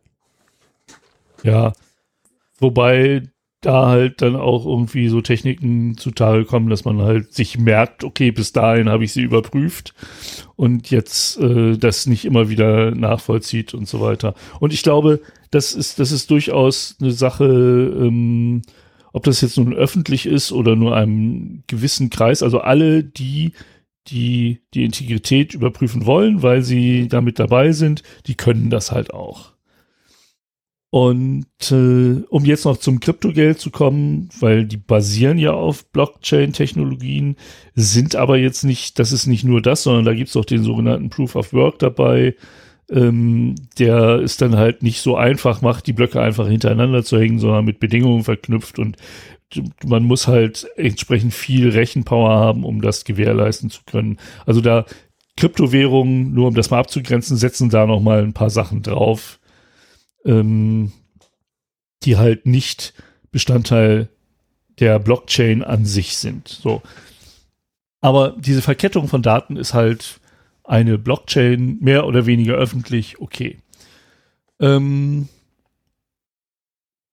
so, hier war jetzt bei der Bundesdruckerei der Ansatz, dass wir äh, von den digitalen Zeugnissen eine PDF-Datei machen Mhm. Dann von dieser PDF-Datei einen Hashwert bilden und der wird dann in der Blockchain gespeichert. Ist dann auch relativ datensparsam, weil nicht die ganze PDF da rein muss. Ähm, ist auch durchaus äh, datensparsam, weil dann eben nicht die personenbezogenen Daten und die Zeugnisdaten und so weiter äh, in dieser Blockchain landen und von, für möglichst viele einsehbar sind, sondern ähm, es ist halt nur der Hashwert. Damit kann halt bei einer bestehenden PDF-Datei überprüft werden, ist sie da drin, ist die legitim und vielleicht sind da noch so Daten wie Ausstellungsdatum oder sowas mit dabei, so dass man halt auch weiß, ob das Datum, das auf der PDF steht, dann mit dem Datum übereinstimmt und so weiter. Ähm, also das kann man relativ datenschutzfreundlich ähm, realisieren. Ähm, wir haben, was den Datenschutz angeht, habe ich ja schon gesagt, ähm, eben, eben keine Probleme, außer dass eben das Löschen oder Ändern von Daten in der Blockchain nachträglich nicht mehr möglich ist. Ähm, es wurde allerdings in der Laudatio auch erwähnt, dass es bereits Begehrlichkeiten gibt, auch personenbezogene Daten in so einer Blockchain äh, zu speichern. Und wenn dann erstmal äh, die Bundesdruckerei über diese Technologie äh, verfügt und die anbieten kann, dann liegt es halt auch relativ nahe, dann eine zweite Blockchain aufzumachen, die dann vielleicht auch das enthält. Ähm, aber das ist Zukunftsgebaren. Ähm, das Problem ist jedoch, ähm, diese Blockchain soll auch nicht öffentlich sein, sondern die soll halt äh, von der Bundesdruckerei gepflegt werden. Und äh, über ein Webinterface kann man dann zum Beispiel prüfen, ob der äh, das Zeugnis, das man erhalten hat, auch wirklich äh, integritätsgesichert ist. Also ob die Daten, die da stehen, ob das nachträglich manipuliert wurde oder vielleicht sogar ganz neu erstellt wurde. Ähm, da, da soll dann ein Webinterface zur Verfügung gestellt werden, um diese Überprüfung machen zu können. Der Punkt ist nur, in dem Moment, wo die Blockchain nicht mehr öffentlich ist und der Zugang zu diesen Informationen nur noch über ein Webinterface geht, also auch nicht mehr direkt über die Blockchain, das selber nachgeprüft werden kann, ist der Punkt, dass es mit einer Blockchain gemacht wird, völlig sinnlos. Und man bindet sich da eine Technologie ans Bein, die man nicht braucht, weil in dem Moment kann man es genauso halt signaturbasiert machen. Man könnte halt äh, die Hashes einfach in eine Datenbank pumpen. Ähm, die entsprechend integri integritätsgesichert ist und dann da das Webinterface davor knüppern. Also die, die Funktion, die dem Endkunden zur Verfügung gestellt würde, wäre genau die gleiche. Ähm, und diese Blockchain wäre absolut nicht notwendig. Das ist wieder nur ein Beispiel dafür, dass händeringend danach gesucht wird, irgendetwas mit einer Blockchain zu machen, weil das ist ja die Zukunft wo es überhaupt keinen Sinn macht. Wie gesagt, wir haben die Probleme mit Blockchains, dass sie im Nachgang nicht veränderbar sind, ähm, dass auch Fehler nicht behoben werden können, dass Programmierfehler unter Umständen heftige Probleme bereiten. Und ähm, insofern ist das an dieser Stelle völlig unnötig. Und wie gesagt, das ist der Grund, warum ich auch finde, dass halt nicht, die, nicht der Datenschutz das Problem äh, für diesen Preisträger für diese Preisträgerin ist, sondern eben der unnötige Einsatz einer Bullshit-Bingo-Technologie, äh, die halt unbedingt von der Bundesdruckerei halt äh, verprobt oder umgesetzt werden wollte. Ich warte nur, bis du durch bist. Ich bin durch. Okay. Wenn Sven fertig ist, dann komme ich jetzt zu meinem ersten. Preisträger und zwar in der Kategorie Verwaltung. Dort kriegt es die, ja, gute Frage, also eigentlich ja nur stellvertretend ähm, bekommt es das Bundeskriminalamt als Stellvertreter, beziehungsweise eigentlich nicht als Stellvertreter, sondern als Hauptverantwortlicher. Weil äh, es ist nämlich dafür verantwortlich, dass im polizeilichen Datenverbund die verfassungsrechtlich geforderten Maßnahmen nicht umgesetzt sind und deswegen weiterhin die Gefahr besteht, dass Polizeidaten unberechtigterweise gegen die Bürger zum Einsatz kommen. Ähm, weil nämlich das BKA die Gesamtverantwortung über das tolle Projekt Polizei 2020 trägt, welches 2018 gestartet wurde mit dem Ziel, die ganzen Altsysteme, die es gibt, um die ähm, Polizeien, Landespolizeien, ähm, Region, regionale Polizeien etc. miteinander zu verknüpfen und zu verbinden, abzulösen und in ein neues System zu überführen, was dann halt den aktuellen Gegebenheiten angepasst ist. So Sachen wie, naja, was, was, was hier, was fällt mir da gerade so ein? Ähm, äh, Racial Profiling based on AI würde mir einfallen. Äh, sorry, sorry, also ähm, künstliche Intelligenz basierte ähm, Verbrechersuche. Oh, man muss ja immer aufpassen, ne? nicht, dass man sofort in die komische Ecke da gesteckt wird, weil ähm, das Problem sind hauptsächlich die Altdaten, die es unter anderem zum Beispiel 2017 in Hamburg ähm, 32 Journalisten nicht ermöglichten, an dem G20-Gipfel teilzunehmen, um von diesen zu berichten, da ihnen nämlich die Akkreditierung entzogen wurde, mit der Begründung, es handelt sich bei ihnen ja um politisch motivierte Straftäter, äh, die sich einschleusen wollen, um da ganz böse Sachen zu machen. Wo ich denke so, äh, nein. äh, was? Man guckt ganz kurz nach und findet einen Fall, ähm, einen 37-jährigen Fotografen, ähm, sein Führungszeugnis ist genauso leer wie meine beiden Führungszeugnisse, die ich habe. Ähm, und naja, was soll ich sagen? Er ist trotzdem äh, 18 Mal in polizeilichen Dateneintragungen aufgeführt, also beziehungsweise als Verweis vorhanden. Und zwar unter anderem wegen Herbeiführung einer Sprengstoffexplosion. In seiner unmittelbaren Nähe ist halt ähm, ein Sprengkörper, sogenannter Silvesterkracher explodiert und er hat ihn fotografiert währenddessen, weil der gute Mann ist Fotojournalist, wir erinnern uns. Fotograf. Sein Job ist es, Fotos mhm. zu machen und er hat halt die Sprengung eines Sprengkörpers ähm, fotografiert. Ähm, zusätzlich übrigens politisch motivierte Kriminalität ist da ebenfalls drin, äh, weil dieser Feuerwerkskörper halt in seiner Nähe explodiert ist. Mehr nicht. Ähm, Teilweise liegen diese Eintragungen übrigens 14 Jahre zurück. Jetzt, müssen, jetzt möchte man sich ja eigentlich meinen, so, okay, nach 14 Jahren, da taucht man nirgendswo mehr auf. Ja, 14 Jahre später, nachdem quasi diese Eintragung getätigt wurde, versuchte dieser Mann zum G20-Gipfel zu kommen und ist gescheitert, weil ihm die Akkreditierung entzogen wurde, da er ja ein politisch motivierter Straftäter ist. Äh, ja, nee ist er eigentlich nicht, weil es für, es fehlt halt wirklich jede Art von Kennzeichnung der Daten. Es wird nicht gekennzeichnet, ob es sich um einen Straftäter handelt, um es, ob es sich um ein Opfer handelt, ob es sich um einen Zeugen handelt, ob es sich eventuell um einen Hinweisgeber handelt, etc. Das wird alles nicht rangeschrieben an die Daten heutzutage, was ein Riesenproblem geben kann. Ähm, ich muss ganz ehrlich sagen, nachdem ich die Laudatio gehört habe, habe ich ganz kurz wirklich innegehalten, tief durchgeatmet und mir wirklich gedacht so, zum Glück hat keiner von den netten Beamten der Polizei, und das waren alles durch die Bank weg nette Leute, mit denen ich in den letzten Jahren zu tun hatte, auch nur ansatzweise in ihrem VW-Bus mal eben den Rechner angeschmissen, um meine Identif oder Identifiz Identifizierungsmerkmale zu überprüfen. Also sprich Vorname, Nachname, Geburt und so weiter und so fort. Weil ich wette drauf, da kommen dann auch mit Sicherheit ein paar lustige Sachen hoch. Äh, mit irgendwelchen Verweisen zu Linksextremisten eventuell. Das weiß ich allerdings wirklich nicht, ob die als linksextremistisch geführt werden. Ähm, eventuell kommen dann auch Verweise zu, naja, ich treibe mich halt im IT-Umfeld um.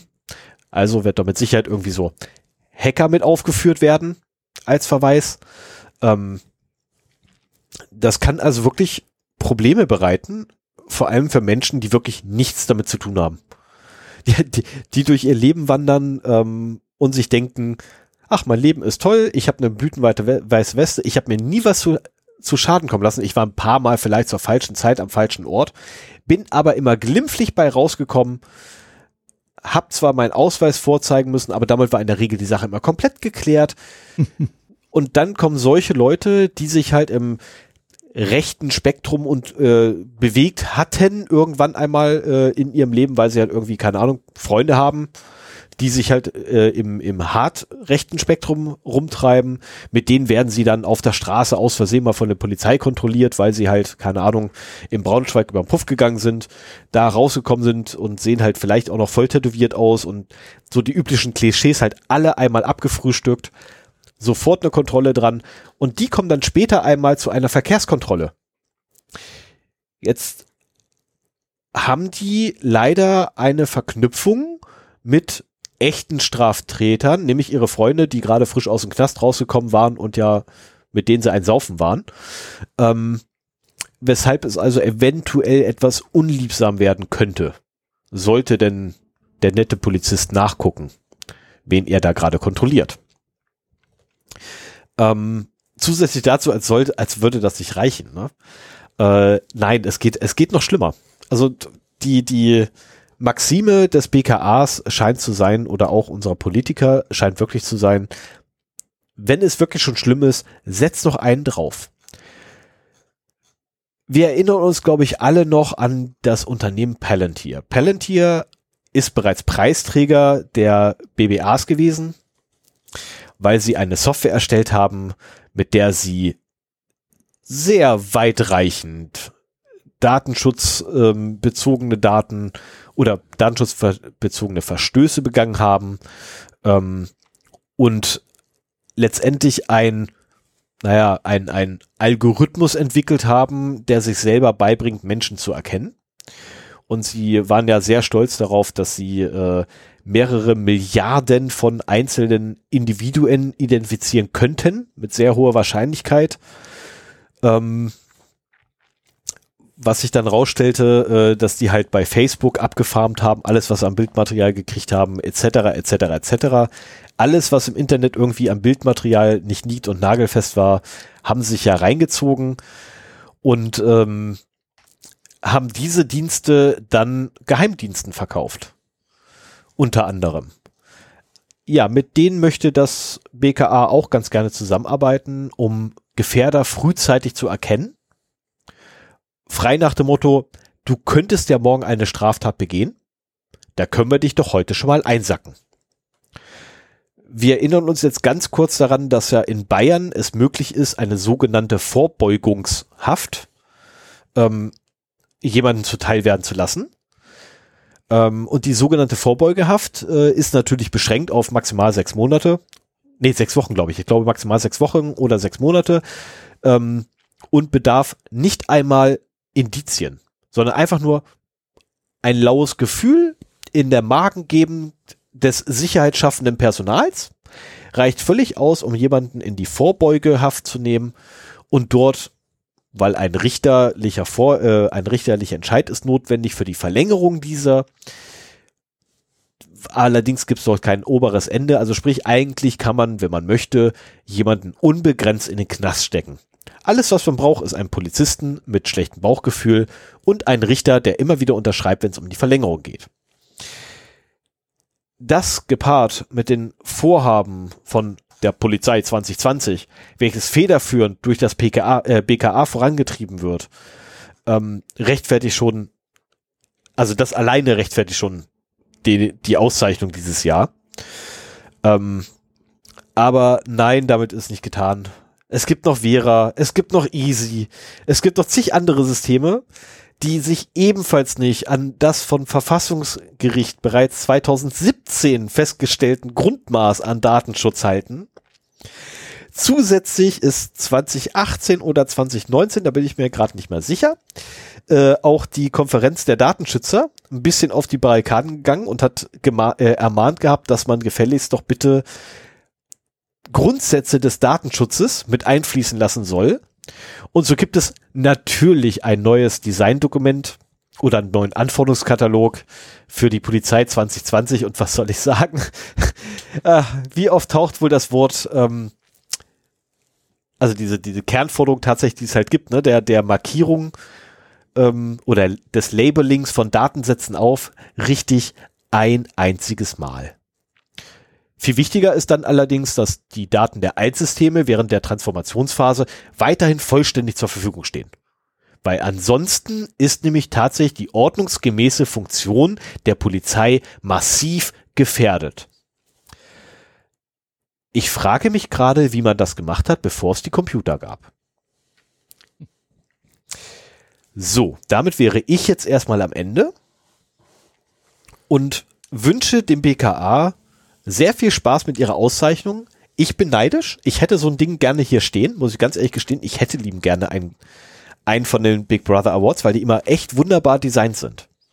So auch dieses Jahr übrigens. Ja, musst, äh, musst mal so richtig fies Datenschutzverstöße begehen.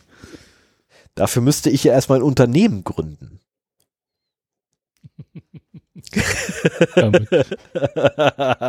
Gut, kommen wir zum dritten Preisträger. er, er lenkt ab. Mit, mit Absicht. Ja, ich lenke ab. Äh, in Fun and Other Things machen wir, machen wir das Thema mit dem Unternehmen nochmal kurz. Ach nee. Geht schnell, geht schnell, geht schnell. Ähm, so. Die dritte Kategorie ist das Arbeitsrecht und äh, hier ist der Preisträger in dem Bereich äh, Lieferando. Ich denke mal auch stellvertretend für ähnliche Dienste. Lieferando ist halt einer der größten da auf jeden Fall. Und äh, Lieferando hat den Preis bekommen für die ja, lückenlose Überwachung und das Tracking seiner Mitarbeiter, ähm, was zu vielfältigen datenschutzrechtlichen und arbeitsschutzrechtlichen Verstößen und auch Problemen für die Mitarbeiter führt. Ähm, ja, wie gehen wir das am besten an? Also Lieferando, der Name steht ja auch stellvertretend für die beiden Firmen U Delivery GmbH und Takeaway Express GmbH. Ähm, ich werde das in Zukunft alles als Lieferando einfach bezeichnen. Und ähm, Lieferando nutzt die sogenannte Scuba-App für seine äh, FahrerInnen, die halt äh, Essen ausfahren. Was ich auch noch nicht wusste, ist, dass Lieferando halt so funktioniert, dass sie zwischen Kunde und Restaurants stehen. Also die haben eigene FahrerInnen, die dann über die Scooter, also die sich in dieser App äh, registrieren und Bescheid sagen, so hier, ich arbeite jetzt, gib mir was zu tun. Und dann kriegen sie halt dort angezeigt, in welchem Restaurant sie was für welchen Kunden abholen sollen. Fahren sie da halt hin. Im Idealfall nehmen sie das halt gleich entgegen, fahren zum Kunden und geben das da ab. Also Zahlungsverkehr geht ja teilweise auch über externe Dienstleister, so dass das ganze Bargeld los passiert und so weiter. Ähm, ich hatte eigentlich gedacht, dass Lieferando so wie Lieferheld oder so, vielleicht sind die auch genauso, ähm, einfach nur die Webseiten zur Verfügung stellt und das vermittelt, aber dass die Restaurants mit ihren eigenen Leuten das dann auch ausfahren.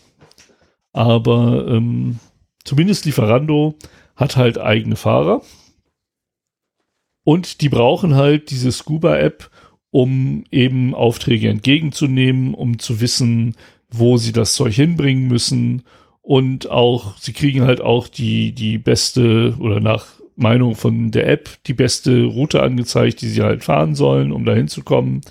Ähm, das Problem ist halt nur, dass diese App bis ins kleinste Detail die Fahrer auch überwacht. Also ähm, es wird alle 15 bis 20 Sekunden äh, werden die GPS-Daten der Fahrerin an Lieferando über, übermittelt. Ähm, es ist den Fahrern verboten, die App auszumachen. Und sie brauchen sie ja auch quasi, um halt äh, Aufträge entgegenzunehmen. Also sie haben auch keine Chance, dann irgendwie ähm, die halt nicht zu nutzen. Und äh, dazu kommt noch, dass in dieser App diverse Tracker verbaut sind, die nochmal zusätzlich Informationen äh, über die Benutzung der App, über die Fahrer an diverse Drittdienste übermitteln. Also gefunden hat man halt äh, Google Analytics, Google Crashlytics, Google Firebase Analytics, Google Tag Manager, Instabug und Optimizely so als Beispiel dabei. Und äh, ja, das heißt, dass ein Lieferando-Fahrer und davon, also es gibt, was haben sie denn hier gesagt? Ähm, 6% der Erwerbstätigen in Deutschland äh, haben zumindest einen Teil ihres Einkommens aus sogenannter Plattformarbeit. Also halt so nicht nur Lieferando, aber so ähnliche Jobs. Und ich kann mir auch vorstellen, dass vieles hiervon auch auf Logistikanbieter äh, anzuwenden ist, wenn auch nicht in dieser massiven Form.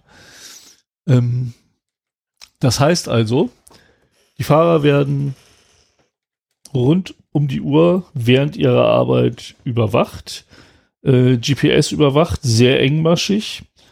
Ähm, die haben sehr strikte Vorgaben zu erfüllen. Also es wurden halt auch äh, Zitate von Lieferando-FahrerInnen äh, eingeblendet und äh, da wurde zum Beispiel berichtet, wenn das Restaurant mit dem äh, Anfertigen der Mahlzeiten halt nicht rechtzeitig fertig ist, dann stehen die Fahrer halt da dumm rum und warten und wissen ganz genau, dass sie es halt nicht mehr rechtzeitig schaffen. So, ähm, gleichzeitig ähm, wartet der Kunde da halt drauf, hat irgendwie eine Zeit genannt bekommen und ist halt sehr ungehalten, wenn sie dann da ankommen. Ähm, die Kunden können sogar in ihrer Lieferando-App sehen, wo die sind und werden dann teilweise äh, begrüßt mit, hey top, das hat jetzt aber verdammt lange gedauert. Na, also da ist zumindest Vornamen oder sowas, also es werden auch gewisse personenbezogene Daten direkt an die Kunden übermittelt an, an der Stelle. Und äh, die FahrerInnen sind darüber auch auf, unter einem extremen Druck, diese Vorgaben zu erfüllen, weil sie halt wissen, dass alle ihre Schritte überwacht werden. Da sitzt vielleicht nicht jemand und guckt sich das immer an, aber wer weiß, was auch für Metriken darüber gefahren werden. Ne? Es kann ja, ähm, es heißt ja nicht, dass jetzt jeder äh, direkt dabei beobachtet wird, wie er seine Fahrten macht. Aber ähm, man könnte zum Beispiel äh, erfassen für jeden Fahrer, wie pünktlich er die Waren abliefert. Jetzt mal unabhängig davon, wie pünktlich er sie auch bekommt. Ähm, weil natürlich der zufriedene Kunde das, das Hauptziel ist und äh, ja, das Glück der Fahrer und Fahrerinnen dabei halt nicht zählt. Und dann wird halt, wäre vorstellbar, muss ich dazu sagen, das ist jetzt meine Interpretation, solche Metriken zu erstellen. Ne? So Pünktlichkeit der Fahrer und der Fahrer oder die Fahrerin, äh, die dann besonders schlecht abschneiden, kriegen halt Druck vom Vorgesetzten oder werden im Zweifelsfall entlassen, wenn es genug Leute gibt oder was auch immer. Also es kann halt negative Folgen haben. Und unter diesem Druck ist man da halt immer und äh, da wurde halt auch wieder einer zitiert mit den Worten, ähm, so, ja, wenn du die Wahl hast zwischen deine Lieferung zu spät abliefern oder dein Leben im Verkehr, Straßenverkehr riskieren, dann machst du halt Letzteres, so nach dem Motto. Weil das halt dein Job ist. So, also die, die Arbeitsbedingungen sind halt, äh, was diese Überwachung angeht, extrem unangenehm. Ähm, wie sieht's denn da mit der datenschutzrechtlichen und arbeitsschutzrechtlichen Seite aus? Ähm, also erstmal gibt's vor allen Dingen ein englischsprachiges Privacy Statement for Applicants, ähm, wo die Sachen halt beschrieben sind. Und das Ganze ist halt sehr vage beschrieben. Also die Grundlage für die Erhebung der Daten ist die Erfüllung des Vertragsverhältnisses, findet man da so. Und äh, das ist halt keine ausreichende Zweckbindung. Und äh, genauso die Formulierung, die, also ich paraphrasiere das alles hier, ich will das jetzt nicht so äh, detailliert wiedergeben, das dauert dann zu lange. Die Bewegungsdaten werden zwar standardmäßig von uns erfasst, aber nicht registriert und verwendet. Letztendlich das gleiche Argument wie bei der Vorratsdatenspeicherung. Ne? Ach ja, wir, wir speichern die Daten ja nur, aber ich meine, also 99 Prozent der gespeicherten Daten werden wir nie verwenden. So. Ähm, man findet auch keinerlei Vorgaben, dass diese Daten nach erfolgreicher Lieferung zu löschen seien.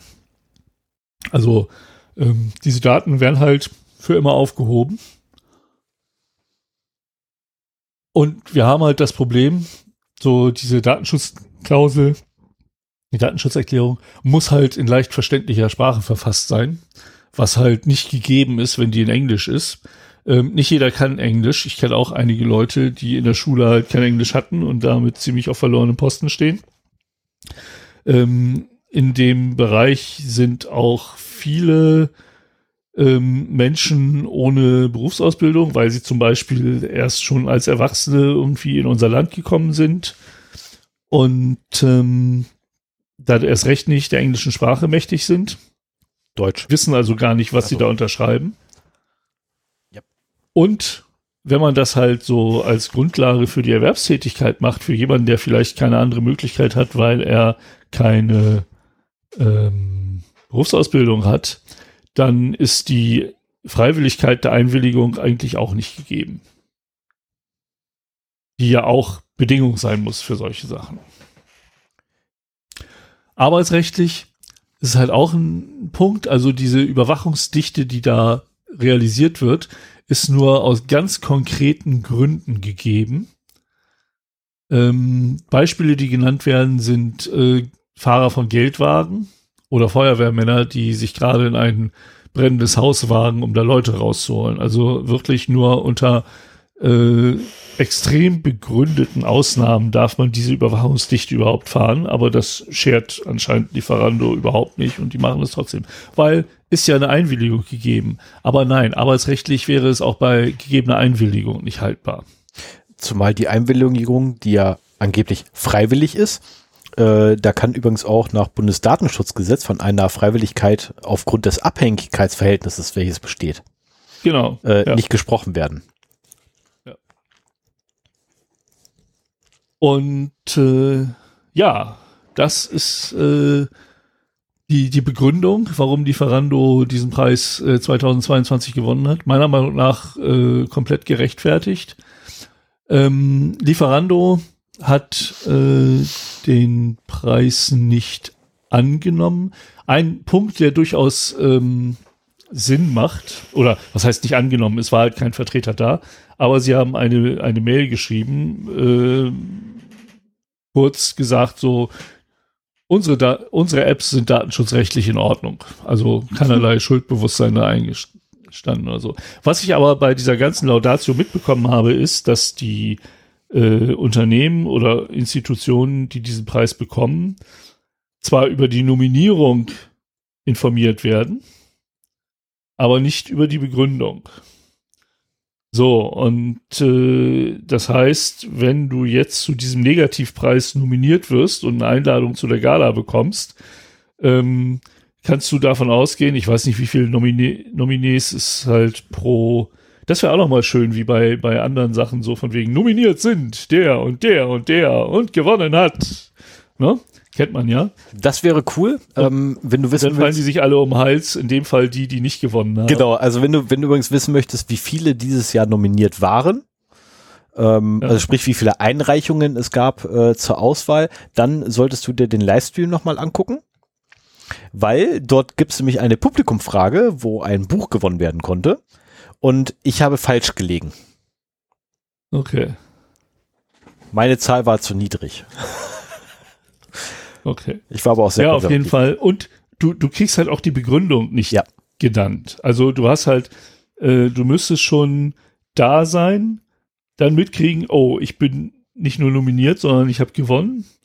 Und dann musst du dir die Laudatio anhören und zur Entgegennahme des Preises dann halt auch gleich was darauf sagen können.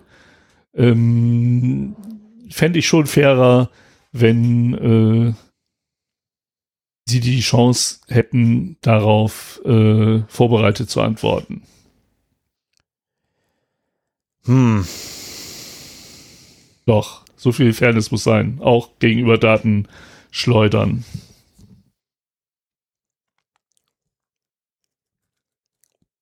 Ich sage jetzt erstmal dazu nichts. Ich spare mir jetzt kurz meinen Kommentar. Ähm, Dann komm doch einfach zu deinem nächsten Punkt. Genau, kommen wir lieber zum nächsten Preisträger, diesmal in der Kategorie Lebenswerk. Bevor ich verrate, um wen es geht, sage ich erstmal die Begründung. Warum? Weil mit diesem Lebenswerk hat man sich wirklich, also wirklich, es ist ein Lebenswerk. Stellen wir uns vor, es gibt einen Ort. An diesen Ort könnte man hingehen und Datenschutz würde quasi vor uns verpuffen. Er wäre nicht mehr existent. Er wäre quasi weg. Oder ausgehöhlt. Wenn Datenschutz eine Murmel wäre, dann wäre sie hohl an diesem Ort. Überall anders wäre sie fünf Tonnen schwer, dort nur wenige Gramm. Stellen wir uns des Weiteren vor, Unternehmen wüssten von diesem Ort und würden Herrscharen dahin ziehen. Sie kommen alle in Karawanen angeritten und bringen Leckereien und Geschenke. In Form vom Bruttoinlandsprodukt. Stellen wir uns des Weiteren vor, dass dieser Ort, und ja, es handelt sich um ein Land, mittlerweile fast 60 bis 80 Prozent seines Bruttoinlandsproduktes durch eben diese Unternehmen, die genau aus dem Grunde, dass Datenschutz so quasi nicht existent ist, bezieht. Das ist schon okay. So ein Ort darf es ruhig geben. Aber jetzt stellen wir uns vor, er ist mitten in der Europäischen Union. Und er heißt Irland. Das Land Irland, beziehungsweise um genau zu sein, die irische Datenschutzaufsicht bekommt dieses Jahr für ihr Lebenswerk der Datenschutzverhinderung und Datenschutzentfernung den Big Brother Award 2022. Und wer noch ein schönes Beispiel haben möchte, der gute Herr Kelber, wir erinnern uns. Ähm, nein, jetzt, ver, jetzt, jetzt verhundelpiepe ich das wieder. Nein, der Kelber war, glaube ich, der Laudator. Nee, Rini war der Laudator. Ähm, der Kelber war einer der Laudatoren nicht der Kälber, sondern der, wie hieß er? Ich habe den Namen vergessen, einer der berühmtesten Datenschützer, die jemals das Amt des äh, Bundesdatenschutzbeauftragten äh, intus hatten. Und ich wette darauf, wenn ich den Namen sage, kennt ihn jeder. Es ist Ulrich Kälber, mag es nicht glauben, es ist doch Ulrich Kälber. So ein Blödsinn. Egal, also Ulrich Kälber hat 50 Einreichungen gemacht alle mit Bezug auf WhatsApp. Von diesen 50 Einreichungen seit 2018, Sven, Frage an dich. Du kannst ein Stück Lakritze gewinnen. Wie viele von diesen 50 Verfahren, die eröffnet wurden gegen WhatsApp, sind sind durch, ein Inhalt, durch eine inhaltliche Entscheidung abgeschlossen? Ach so, keine. Richtig. Du gewinnst ein Stück Lakritze. Bitte komm vorbei, nimm's dir. null. Also wirklich null. Von seit 2018 50 Verfahren und null. Das Problem dabei ist übrigens folgendes. Laut der Datenschutzgrundverordnung muss ein Unternehmen, welches Daten aus der EU oder in der EU oder sein Geschäft in der EU hat, sich auch an die DSGVO halten. Okay, so what, könnte man sich denken. Ja, des Weiteren gibt es allerdings noch diese schöne Idee des One-Stop-Shops, die nämlich da besagt, das Land, in dem die Hauptniederlassung in der EU liegt, das hat denn die Hoheit über das Datenschutzverfahren. Sollte denn eins eröffnet werden. Und alle Beschwerden, die in jedem anderen Land der EU gemacht werden sollten, müssen an diese Datenschutzbehörde geliefert werden. In dem Fall jetzt gerade Irland. Und genau das ist auch der, der Grund übrigens, warum so tatsächlich, also Datenschutz absolut lupenreine Unternehmen, 100% lupenrein datenschutztreue Unternehmen wie Google, Apple, Facebook, WhatsApp, Microsoft, LinkedIn, Adobe, TikTok, Airbnb, Tinder, Twitter, Dropbox, Yahoo und so weiter und so fort. tatsächlich ihre Hauptniederlassung in der EU in dem schönen Land Irland haben. Also ich könnte mich jetzt irren. Aber ich glaube, die sind nicht für die grünen Wiesen dort. Die sind wahrscheinlich auch nicht für das angeblich gute Bier dort. Kann ich Oh, leider das nicht, ist gut. Kann ich leider nicht beurteilen. ich am Wochenende gleich wieder, gerade wieder probieren können. Okay, also angeblich ist das irische Bier gut. Dafür sind sie aber scheinbar auch nicht da. Sondern nein, es geht tatsächlich nur um zwei Dinge. Den Unternehmen, übrigens auch tatsächlich, ne, Apple ist auch mit drin, nur mal so nebenbei. Apple ist mit bei. Google auch, Facebook auch und so weiter. Ich wollte es nur noch mal erwähnt haben und irgendwie so ziemlich jeden Apple-Jünger in unserer Hörerschaft gleich mal vergraulen. Äh, die zwei Dinge übrigens, warum die Unternehmen dort sind, sind zum einen natürlich Datenschutzvermeidung und das andere, ja, Steuervermeidung. Es gibt tatsächlich die Bezeichnung, äh, äh, eine eigene Bezeichnung dafür für Steuervermeidungstaktiken, die Irland beinhalten. Einer davon ist übrigens, ich glaube, Single Malt ist einer. Es hat irgendwie alles was mit Whisky zu tun. Äh, Es gibt auch den, ich glaube, Double Malt nennt sich der dann. Ähm, gibt's auch. Ich habe leider nicht, nicht, also es wurde auch nicht weiter ausgeführt, aber ich habe auch nicht nachgeguckt, äh, wie die funktionieren, weil das würde, glaube ich, den Rahmen des heutigen Abends sprengen. Wenn ich jetzt auch noch anfange, Steuervermeidungstaktiken irgendwie äh, breit zu treten. Ähm, vor allem nicht, nachdem ich gestern schon jemanden dieser bezichtigt, also einer bezichtigt habe. Ähm, ich muss aber sagen, der, der Hauptsitz, wenn man sich den anguckt, dieser Behörde, ist auch sehr interessant. Also es, man kriegt sofort den Eindruck, Irland liegt Datenschutz richtig am Hut. Direkt über einem Edeka. Nee, Penny? Was ist das jetzt? Ein Edeka oder ein Penny? Ich bin mir nicht mehr ganz sicher, was jetzt oben drüber Naja, ist. das ist Also Centra gibt's das nicht mehr. Gebäude. Centra gibt's nicht mehr, wo die zwölf Mitarbeiter übrigens der, der Landesbehörde für Datenschutz ähm, angestellt sind, sondern äh, Centra ist nicht mehr drin, sondern ich glaube, ein Spar ist drin. Ich glaube, jetzt war es ein Spar. Ah ja, okay. Das Ähm, Bild hier gerade auf dem Desktop äh, das sieht sehr vertrauenerweckend Ja. aus. Ein, ein für so eine Sache unverhältnismäßig winziges Haus, das auch noch mit einem Supermarkt äh, zusammen da drin ist. Und Ja, es ist allein aber- dieses Haus zeigt schon, wie ernst Datenschutz in Irland genommen wird. Richtig, also es liegt auch nur ein paar Kilometer außerhalb von Dublin, also so irgendwie eine Stunde Fahrzeit. Ach komm, kriegst du hin. Ähm, aber mittlerweile ist die Behörde ja umgezogen. Oder nein, ist verkehrt, die Behörde hat ein neues Gebäude, zusätzliche Büroräume gekriegt gehabt in einem neuen Gebäude in Dublin. Mitten in Dublin. Mhm. Jetzt möchte man meinen, um Datenschutz richtig nach außen auch zu repräsentieren, äh, nee, nicht so wirklich. Und da werde ich jetzt gleich ähm, tatsächlich, äh, es ist so zum Heulen. Ähm, ich muss so ganz kurz das Zitat suchen. Äh, die, die gute Dame zitieren, die für den ganzen Kram verantwortlich ist. Weil, äh, wo ist es denn? Verdammt, wo ist das verdammte Zitat? Wo ist das Zitat hin? Äh, das ist eine sehr gute Frage. Wo ist das Zitat hin? Das ist es. Okay, Entschuldigung. Das, wird grad, das ist gerade echt peinlich. Das Zitat ist weg. Das ist ärgerlich.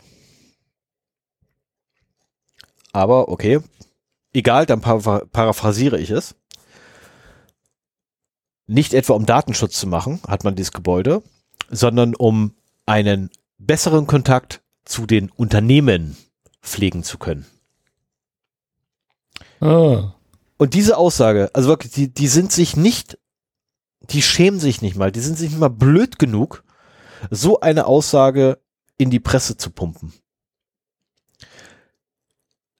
Ich frage mich ernsthaft, wie verblendet oder wie tief man in dem Rektum von Konzernen stecken kann, als komplettes Land und wie abhängig man von Konzernen sein muss oder einzelnen Unternehmen, um sich so tief in das Rektum selbiger zu begeben,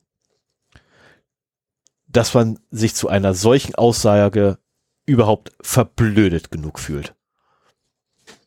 Aber was soll's? Alles in allem, ich glaube, meine Ausführung hat's deutlich gemacht.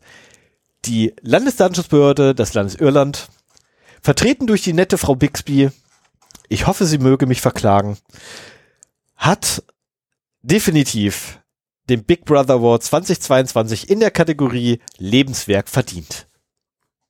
Ja. Jeden Fall. Wir müssen mal irgendwie so, so ein äh, Applausrauschen eines Konzertsaals äh, haben oder sowas. Dafür müssen wir halt erstmal alle unsere Hörer in einen Konzertsaal kriegen. Ja, wie, da, gut, da ich meine, ja das, wär, das, äh, gut, das kann ich auch schnell machen. Warte mal, also ganz kurz das gesamte Klatschen unserer gesamten Hörerschaft. ähm, wir danken euch vielmals dafür. Und die haben jetzt durchaus bewusst, dass die Anzahl unserer Hörer größer 1 ist. Ich will nur nicht wissen, wie viel größer. Kannst du dir mal eben kurz sagen? Nein. Du hattest doch noch einen, einen Preisträger, oder? Ja, ich habe noch einen Preisträger. Und äh, zwar geht es hier um die F- Ich wollte gerade sagen, Kategorie dann, Verbraucherschutz. Entschuldigung, ja, bitte. Ich schweige jetzt. Und äh, der Preisträger dieses Jahres äh, in der Kategorie Verbraucherschutz ist das Unternehmen, Unternehmen Klarna. So, ich habe mich äh, von vornherein darum gerissen, den hier vorzustellen, weil ich über Klarna schon mehrfach gestolpert bin in irgendwelchen Shops und irgendwie im Hinterkopf hatte so, nee, das ist keine gute Idee, die zu nehmen. Ich meine, ich zahle halt, wenn ich was online kaufe, entweder per Überweisung oder per PayPal. Äh, lieber per PayPal, weil ich meine meine Bankdaten nicht in jedem Feld, Wald- und Wiesenshop hinterlegen möchte. Ich weiß, dass auch PayPal datenschutzrechtlich bedenklich ist. Da müssen wir mal eine Sendung zu machen eigentlich. Das würde mich sehr interessieren. Mach mal was, Stefan. Mach mal PayPal. Ich schreib's in die Liste. ich schreib's in die Liste mit rein. Und äh, weil ich es halt auch wirklich äh, häufig benutze. Ja, und äh, aber Klarna war immer so, ah, bloß nicht da auf den Knopf kommen. Das, das irgendwie ist das nicht gut. Aber ich wusste nie, warum das nicht gut ist. Und deswegen wollte ich es jetzt mal wissen und äh, habe mir diese Laudatio geschnappt. Ähm, vielleicht erstmal ein paar Daten zu Klarna. Sie geben an, dass sie 147 Millionen Kunden haben, äh, 400.000 Händler, ähm, sie bedienen zwei Millionen Transaktionen pro Tag und haben 5000 Angestellte ungefähr, so mal zum Mengengerüst des Ganzen. Und Klarna firmiert seit 2005 als Bank, ist aber auch ein Preisvergleichsportal, eine App, ein Finanzierungsanbieter, eine Authentifizierungsplattform und auch ein Inkasso-Unternehmen. Allerdings machen sie das unter anderem Namen, damit äh, das da nicht so direkt in Verbindung mit Klarna äh, gebracht wird. Das ist ja durchaus für die Kunden was Unangenehmes. Und das Hauptgeschäft von Klarna ist, dass sie und ich glaube, das erklärt auch, warum sie so weit verbreitet sind. Klarna kauft Re Händlern Rechnungen ab. Das wurde so äh, als ähm, ja, Geschäftsmodell in der Laudatio erwähnt. Und das ist natürlich auch schön für einen Händler, weil er damit so das ganze Ausfallrisiko nicht mehr auf seiner Seite hat. Es wird sehr So, stark das lassen sich dann ja, genau. Das lassen sich natürlich bezahlen mit einem gewissen Prozentsatz, aber ich meine, wenn du mit einer Kreditkarte bezahlst oder über einen anderen äh, Zahlungsdienstleister gehst, zwackt der auch seinen Prozentsatz ab. Vielleicht zwackt Klarna, Klarna ein bisschen mehr ab, das weiß ich nicht. Ähm, aber die hängen sich quasi dazwischen und äh, machen die gesamte Zahlungsdienstleistung äh, für den Händler. Inklusive auch Inkasso, wenn es denn sein muss. Oder auch, sie werben ja auch damit, dass man dann halt mit äh, per Raten zahlen kann. Ne? Dass du dann halt irgendwie einen größeren Betrag halt gleich äh, Raten hast. Das Problem ist allerdings, dass auch Klarna natürlich äh, das Zahlungsausfallrisiko äh, für sich minimieren möchte. Und deswegen versucht es an so viele Daten wie möglich zu kommen. Und äh, hier muss ich sagen, finde ich, wird die Laudatio so ein bisschen verwaschener. Weil der Padelun, der die gemacht hat, ähm, der, der erzählt halt so eine Story. Und da geht nicht immer draus hervor, was jetzt ähm, Spekulationen sind, was Tatsachen sind oder was genau die Tatsachen sind. Zum Beispiel hat mir so ein bisschen gefehlt, welche Daten holt sich denn jetzt nun Klarna woher? Tatsache ist, dass sie halt auf äh, deine Kaufhistorie zurückblicken. Du kannst halt äh, dein Konto auch mit der Klarna-App verknüpfen. Und äh, dank äh, PSD2 ist das, glaube ich, müssen ja alle Bankanbieter eine gewisse Schnittstelle zur Verfügung stellen. Ähm, und dann im Prinzip darauf vertrauen, dass derjenige, der das Recht hat, diese Schnittstelle zu nutzen, äh, auch nichts Böses damit anstellt. Und da scheint sich zum Beispiel Klarna recht umfangreich auch äh, von den Umsätzen äh, der letzten drei Monate von verknüpften Konten zu bedienen und so weiter. Das ist jetzt aber meine Vermutung, weil ich habe in den Quellen nichts gefunden äh, und in der, in der Laudatio halt Andeutungen in die Richtung. Aber ich meine auch vorher schon mal sowas gehört zu haben. Und ähm, insofern, es, es würde auch durchaus ins Bild passen. Denn äh, der von Klarna hat man mal so das Zitat gehört, die besten Kunden sind die, die nicht zahlen. Also ähm, sie versuchen zwar das Ausfallrisiko zu minimieren, aber wenn dann jemand quasi ein, eine Sache nicht bedienen kann, dann sind sie auch ganz schnell dabei und äh, schlagen sehr hohe, ungerechtfertigt hohe Mahngebühren auf. Äh, der der krasseste Fall, der hier in der Laudatio erwähnt wurde, war irgendwie ein Außenstand von 1,20, für den 54 Euro Mahngebühren verlangt wurden. Ich meine, das ist, das ist alles nicht rechtlich nicht haltbar. Und auch automatisierte Abmahnungen zum, zum reinen äh, ja, Geldeinnehmen sind mittlerweile verboten.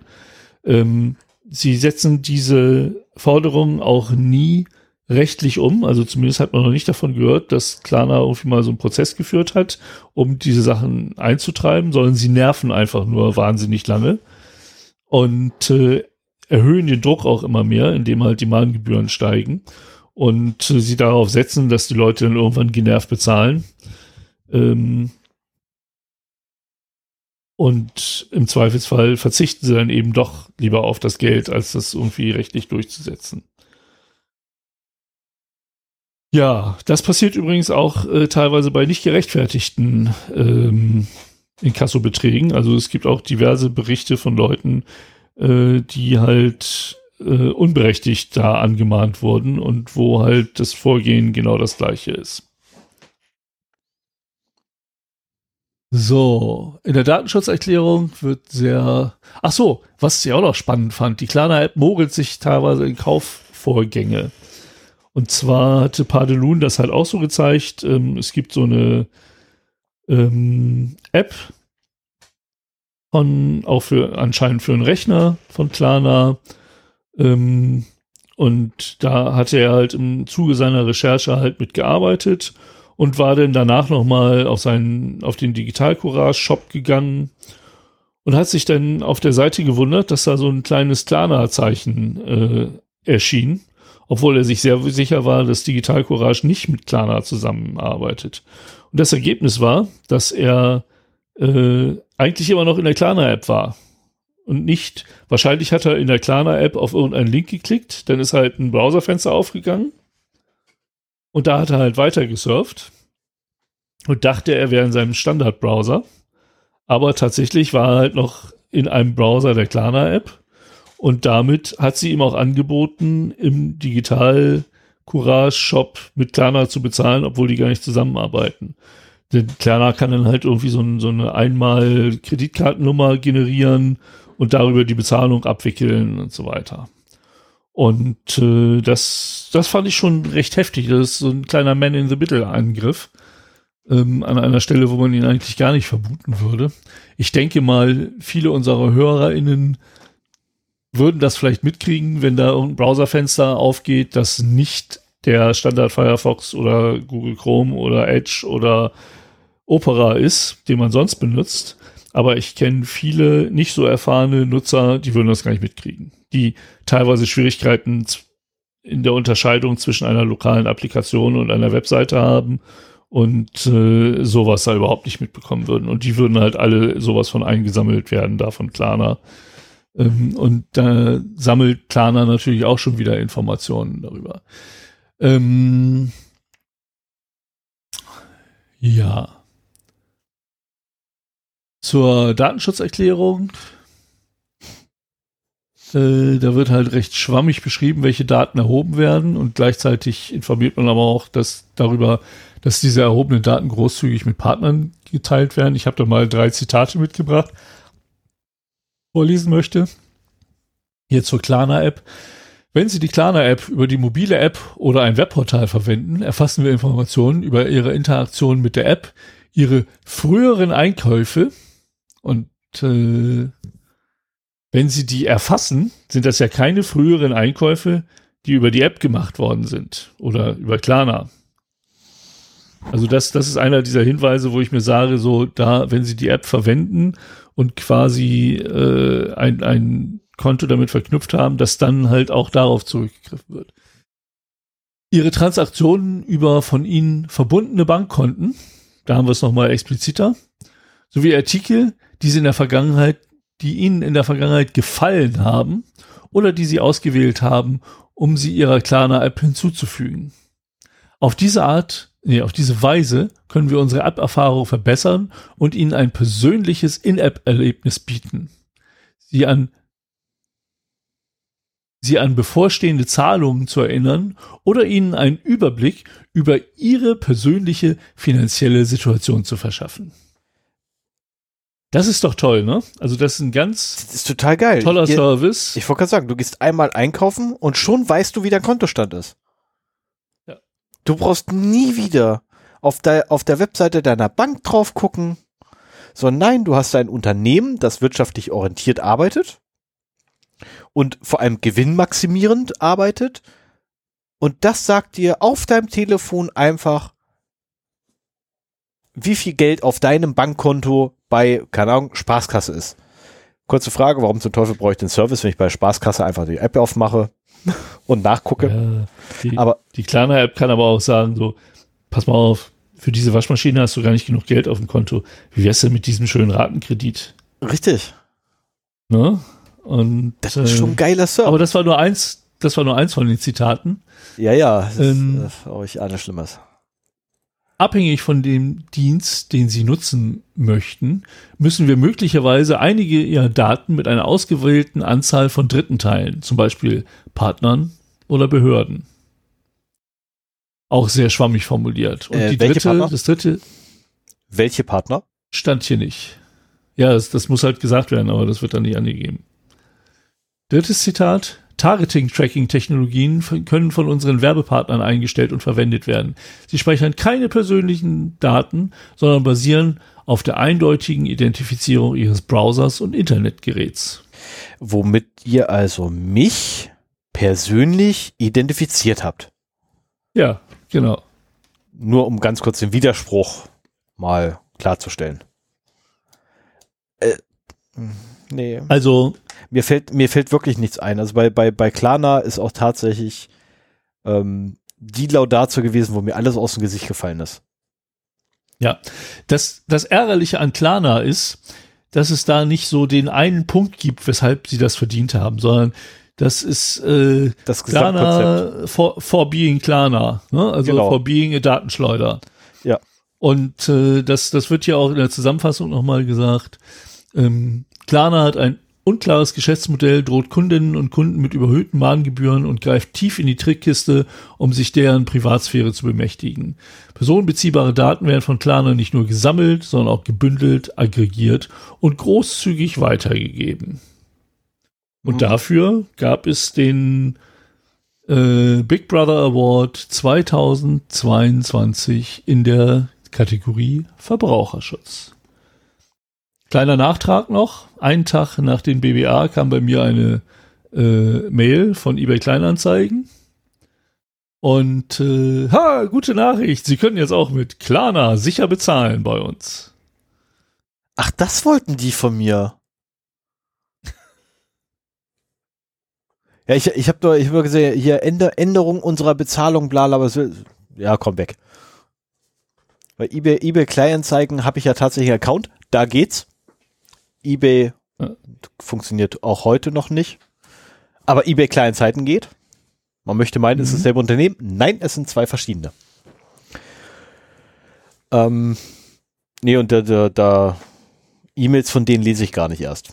Also wenn da nicht irgendwas mit AGB oder Datenschutz drin steht, lese ich die E-Mails nicht. Ja, es stand irgendwie im Subject, glaube ich, sogar drin. Also jetzt sicher bezahlen mit Klarna. Okay. eBay Kleinanzeigen hat generell ein Problem. Also die hatten ja auch schon mal versucht, irgendwie so einen Treuhand-Service da äh, zu etablieren. Escrow, ja. Die schlagen mir schon, also ich stelle ein, ein äh, Produkt Artikel ein mhm. und sage hier Bar Cash bei Abholung oder Vorkasse per Überweisung oder PayPal Friends and Family. Ja. So. Und dann sehe ich meine Anzeige und dann steht da von eBay drunter, diesen Artikel können Sie mit äh, der sicheren Bezahlung von eBay Kleinanzeigen bezahlen. Fragen Sie den Verkäufer, bla bla bla. Mhm. Und äh, das ist natürlich für einen Käufer, das ist immer, entweder ist der Käufer in Sicherheit oder der Verkäufer in Sicherheit. Und es gibt keine sichere Art und Weise, bei eBay Kleinanzeigen zu kaufen. Du musst auf dein Glück vertrauen. Und also in dem Fall, ja, aber oder in dem es sein Fall, lassen. Also ich muss ganz ehrlich sagen, ähm, ich habe mir eine äh, für meinen Server ja eine sparsamere, weil ähm, ich glaube eine, eine 1070 ein bisschen überzogen, deswegen habe ich eine 1050 geholt. Okay, TI. Ähm, für ein bisschen Videokonvertierung. Äh, und das ist eine Single-Slot. Also wirklich nur, nur ein. Ne, die ist auch wirklich schweinedünn. Also ich habe die rausgeholt gehabt schon, äh, habe es mir angeguckt, das war, ich, ich habe meinen Augen nicht getraut. Eine 1050 Ti Single-Slot. Ähm, Finde ich geil. Äh, und die habe ich über eBay Kleinanzeigen ähm, mir besorgt, inklusive äh, Nutzung des äh, Escrow Services. Und da muss ich ganz ehrlich sagen, für den Käufer ist das wirklich eine gute Sache. Gut, du zahlst eine Gebühr dafür, dass du ihn nutzt, als auch das als ist aber Käufer. auch noch so eine Sache. Und ja, aber das ist ja in Ordnung, wenn du das als Käufer bezahlst. So bei, bei PayPal äh, Waren und Dienstleistungen zahlst du als Verkäufer eine Gebühr dafür, dass dein Käufer abgesichert ist und mhm. dich im Zweifelsfall äh, ans Messer liefern kann, indem er einfach behauptet, hier ist nie was angekommen. Ne? Und das ist halt genau das Problem. Entweder du hast eine Sicherheit für den Käufer oder für den Verkäufer. Genau, aber in dem das, Falle. Das, ähm, was ich mache, ist entweder nur billig kaufen oder verkaufen oder ähm, nur an Selbstabholer fertig oder selber abholen. Ja. Also ich habe irgendwann, also ich, irgendwann mal vor, ähm, tatsächlich mich ja vom bisschen Metall hier zu trennen. Auch wenn es mir echt der Seele weh tut, aber SAS-Platten sind einfach viel zu teuer und ich habe keinen Bock, die Dinge umzubauen. Ähm, also werde ich mich vom Metall trennen müssen, zwangsläufig. Das heißt, zwei Server fliegen raus, weil die können nur SAS. Zwei Server bleiben da, weil die können mhm. SATA. Und ähm, ich weiß noch nicht genau, wie ich das mache. Ich meine, viel wert sind die Dinger nicht mehr. Da sind wahrscheinlich die RAID-Controller für die SATA-Platten mehr wert als irgendwie der Rest. Tippe ich jetzt mal. Und da war ich auch kurz im Überlegen, ob ich eBay Kleinanzeigen nehme und dann selbst abhole, weil versenden kann ich die eh nicht. Ja, ich meine, meine ja. Fresse, die Dinger sind irre schwer, die kannst du eh nicht versenden. Ja. Na, ähm, ja, guck doch mal, ob du jemanden findest. Ja, wäre wär, wär nicht verkehrt. Weil wenn zwei weg sind, wäre meine Frau auch wieder ein bisschen beruhigter. Ähm, gut, sie ist jetzt gerade mit dem Hund raus, deswegen kann ich es mal schnell sagen. Dann regt sie sich vielleicht auch nicht so drauf auf, äh, darüber auf, wenn dann am Freitag irgendwie äh, 16 Notebooks und vier Server kommen. Oh. und zwei Monitore. Oh. Aber keine Panik, die Notebooks sind schon wieder längst weiter veräußert. Ähm, die behalte ich nicht. Die sind bereits äh, für einen guten Zweck weg. Bei Alter? Nee, nee, in, äh, in Salzgitter braucht eine Schule Notebooks. Ah, okay. Und ich wurde angesprochen von jemandem aus Wolfenbüttel, lustigerweise, der allerdings einen, boah, wie nennt sich das? Äh, ein Jung, ich passe ab und zu mal drauf auf hat ähm, ich habe vergessen, das sind Paten, Paten-Dingsbums da, glaube ich, ist das. Ich passe drauf auf, ich habe Verantwortung für das Ding. Ähm, ich glaube, ich glaube, das ist Patentante, ist sie dann. Ähm, behaupte ich jetzt mal, dass sie die Patentante ist. Und äh, der kam halt dann und sagt so, ah, bei uns an der Schule die Notebooks alle so kacke. Und sie sagt, ja Mensch, das Kinders, ne? Was braucht die Schule denn? Ja, weiß ich nicht. Okay, frag nach, er wieder hin, wieder zurück. Ja, äh, wir brauchen ja das hier. Ich habe ja mal so mitgebracht, ne? DIN A4-Zettel. Sie kommt mit DIN A4-Zettel und sagt so, sag mal, hast du? Und ich sag so, pff, weiß ich nicht. Warum? Also, ja, für Schule. Weißt ja, würden die es auch wirklich abnehmen, weil ich kenne das wie auch von öffentlichen Stellen, die nehmen nichts entgegen gegen Papier. Das ist ein Problem, weil steuerlich, äh, klar, aus, Steuer, aus steuerlichen Gründen nehmen die nichts entgegen gegen Papier allein schon. Ne, keine Frage. Aber ich habe auch gesagt, nehmen die das auch wirklich ab? Weil ich habe, ernsthaft, wenn ich jetzt hier die Notebooks besorge, ich habe keinen Bock drauf sitzen zu bleiben. Ja. Das muss ich sein. Ich meine, die Dinger, die ja noch im Schrank stehen, die verwende ich nur für selber. das habe ich keinen Schmerz mit, da habe ich immer Verwendung für. Aber das war's. Ich habe mehr als genug. Also mehr als vier in Reserve brauche ich nicht. Ähm, und ich habe irgendwie sechs. Ähm, also gefragt und ja, gesagt, getan. Junge geht hin, Junge kommt zurück mit Schreiben hier, wir nehmen definitiv. Wir brauchen 52 Notebooks. Okay. das ist eine Zahl, ich guck mal, was ich machen kann. Das habe ich halt rumgefragt gehabt und da kommen jetzt demnächst halt zwölf Notebooks von drüben, dann nochmal acht Notebooks von woanders. Ich habe irgendwo auch nochmal zehn Notebooks aufgetrieben. Ähm, ich krieg ah, nicht, also ich krieg geil. nicht die volle Zahl hin, die sie brauchen, aber ich komme zumindest dicht dran. Ah, cool. Ne, das ist so, ähm, alles, was ich machen muss, ist halt äh, bei jedem Notebook einmal noch äh, die Harddisk äh, einmal komplett leer machen. Also das mache ich allerdings pro forma. Ne, das ist so, äh, tatsächlich jedes Notebook einmal anschmeißen, Linux hochfahren, äh, und dann sagen, hier, lösche bitte die gesamte Festplatte einmal ordentlich. Dauert mhm. ewig und 13 Tage, aber man kann es ja parallelisieren. Kannst du jedes Gerät gleichzeitig laufen lassen. Ja. So, ich glaube, wir sind mit dem Thema für heute durch. Ja, wir und, sind schon bei Fun and Other. Genau, und bereits beim spaßigen Teil und die Marke dafür, tut mir furchtbar leid für alle, die jetzt auf die Marke geklickt haben, ihr habt leider den ersten Teil von Fun and Other Things verpasst. Das macht nichts, dafür kriegt ihr jetzt noch den, äh, den letzten Teil. Ähm, erstens, ich hab nicht wirklich was für heute. Das ist, ist alles so spontan reingekommen. Ähm, Sven, unsere Firma ist tot. Wir sind ja, bankrott, bevor wir angefangen haben. Ja. Sven hat sich beschwert gehabt, äh, dass er nie wieder irgendwie mit, mit Firmenideen um die Ecke kommen würde. Nee, Geschäftsideen, Geschäftsideen, Mann. Äh, mit Geschäfts-, mit möglichen Geschäftsideen um die Ecke kommt. Just for fun. Ähm, wenn er jedes Mal befürchten muss, dass ich daraus gleich versuche, eine echte Unternehmung zu machen. Ähm, ja. Ich habe irgendwann auch Spaß gesagt, so als es darum ging, äh, ein teures Consulting-Unternehmen für Open Source äh, Software zu machen. Und du sagtest irgendwie, äh, Open Source setzt sich nicht durch. Genau. Weil es keine teuren Überteuert, Berater gibt. Keine überteuerten Berater. Dann fiel mir ein, so, oh, wir sind Berater. Klingt ja wie ein Geschäftsmodell. Und ich hatte den Eindruck, dass Stefan die Idee ein bisschen zu ernst genommen hat und da wirklich eine, also keine ernst gemeinte Beratungsgesellschaft draus machen wollte, aber so seine Spaßfirma endlich mal haben wollte. Ähm, ja, ja, das, und ähm, nee, nicht ganz. Äh, ich hätte, ich habe wirklich mit dem Gedanken gespielt gehabt, eine ernsthafte Unternehmung draus machen, und zwar wirklich eine ernsthaft ernsthafte. Okay. So. Und, also ich habe nur mit dem Gedanken gespielt, habe das dann für mich verworfen, weil ich aber auch gesagt habe, ey, ganz ehrlich, ich habe einen Job. hast du mich damit geärgert. Nee, Moment, ich habe einen Job. Wie? Nein, ich habe das war nie, Intention war niemals, sich zu ärgern.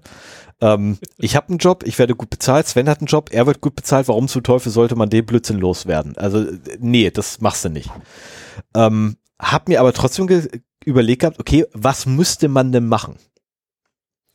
Und darum ging es mir einfach nur so. Was ist eigentlich notwendig, um sowas wirklich in die Wege zu leiten? Leider hast du ja nicht mitgespielt. Schade eigentlich. Aber okay, ich hätte auch vorher sagen können, dass nur noch als Gedankenkonstrukt da ist. Ähm, ich muss aber auch ganz ehrlich gestehen, also nach, nach, dem dritten Telefonat, okay, doch, nach dem dritten Telefonat habe ich es nur noch gemacht, um dich zu ärgern. das, das wurde dann. Also, ich, ich weiß nicht, ich denke, ich habe das schon mal erwähnt, aber ich war in meinem Leben schon zweimal selbstständig. Einmal während des Studiums, einmal danach.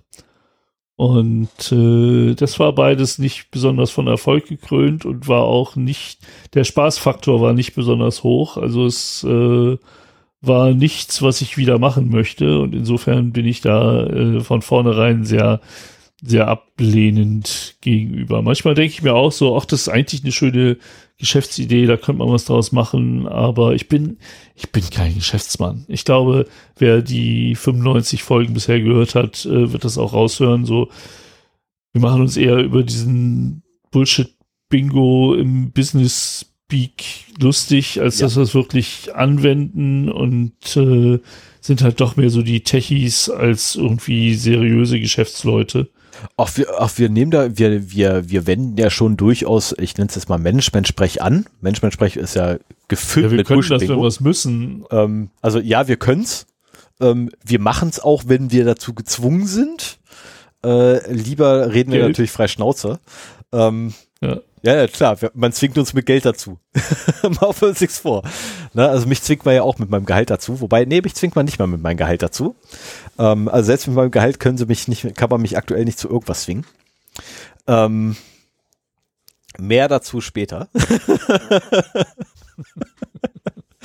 ähm, ja, ein, ein, ja, ein Teil der Information könnte einen anderen Teil der Information verunsichern. Oh Mann, es ist spät. ähm, man merkt, es ist spät, ich bin müde, ich bin fertig mit der Welt und es ist hier verdammt warm immer noch. Äh, nein, aber ähm, ja. ich habe öfters, ich muss ganz ehrlich sagen, ich habe öfter schon Gedanken gehabt, so, oh, eigentlich könnte man sich selbstständig machen und quasi das machen, worauf man Bock hat. Ne, ich meine, ich nee, habe ja. Dann machst du eben nicht mehr das, worauf du Bock hast. Ja, lass mich ausreden. Moment, genau da wollte ich hin. Jetzt nimmst du mir die Poente vorweg. Ne, also ich habe ja hier äh, meinen Kunden in, hab's vergessen, du weißt ja, wo es ist, ist er bei dir nebenan. Ja. Und ja, da mache ich, was ich will. Also da mache ich wirklich genau das, was mir Spaß macht. Ne, und zwar dann, wann ich Lust dazu habe. Das funktioniert super, das ist klasse, wir kommen wunderbar miteinander aus. Ähm, okay, ich, ich habe Support zugesichert innerhalb von 24 Stunden. Meine Güte, da setze ich mich ja 22 Uhr abends hin, äh, schmeiß den VPN nach drüben an, korrigiere ein paar Einträge fertig. Ne? Das ist alles kein Hexenwerk, wenn ich mal wirklich hin muss, das ist selten. Ähm, und dann habe ich mir allerdings überlegt gehabt, okay, was ist denn, wenn du das ist im großen Stil machst? Hast du nicht mehr ein, sondern du hast, naja, so, so ein Monat hat halt, also wenn ich jetzt so bedenke, ein Tag pro Monat pro Kunde, so ein Monat hat 30 Tage. Ah, nee, da habe ich auch keinen Bock mehr. Also spätestens ja, da höre ich Wenn du selbstständig bist, hat er 30 Tage, wenn du angestellt bist, hat er nur 20 Werktage, ne? Genau das, ne? Du und hast halt keine Werktage mehr, sondern du hast Tage. Die verteilen sich auch nicht gleichmäßig auf die Tage, sondern mal kommen alle auf einmal. Richtig. Und dann wieder ein paar Tage gar nichts. Ja, und genau also, genau das ist so, ähm, ähm, nee, und dann, nee, das ist, äh, nein. Also ich werde mich definitiv nie wieder selbstständig machen. Die paar Male, die ich voll in den Sand gesetzt habe, reichen mir. Ähm, ich bin zu ehrlich für so einen Scheiß. Ich kann das, ich kann, ich kann einfach nicht ins Gesicht lügen und sagen, hier, ähm, ich habe jetzt vier Stunden dafür gebraucht, wenn ich nur 20 Minuten brauchte. Das ist, äh, geht nicht, kann ich nicht. Werde ich nie machen, bin nicht ich. So, aber dann würde ich sagen, nachdem wir den Punkt auch abgegrast haben, wie so eine irische Weide von Apple abgegrast wurde, würde ich fast sagen, ähm, ja, es macht gerade Spaß, auf Apple zu bashen. ja, sind ja auch nicht besser. Nee, das ist, also das Schlimme ist ja wirklich, du findest, halt, ich habe auch keinen gefunden, der besser wäre.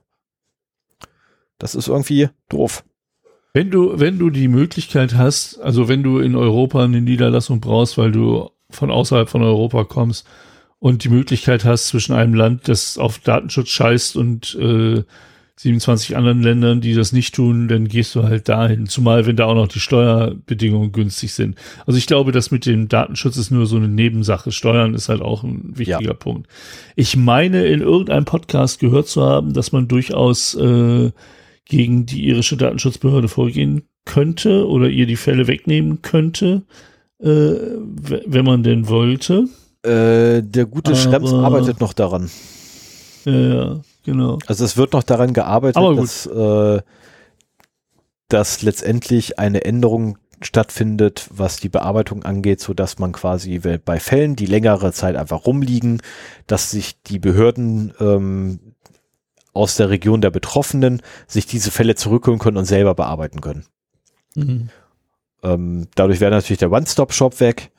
Ich persönlich würde es gut finden, ähm, weil es einfach keinen Sinn macht. Also es, es, ich brauche Facebook nicht in Irland verklagen, wenn ich hier in Braunschweig sitze.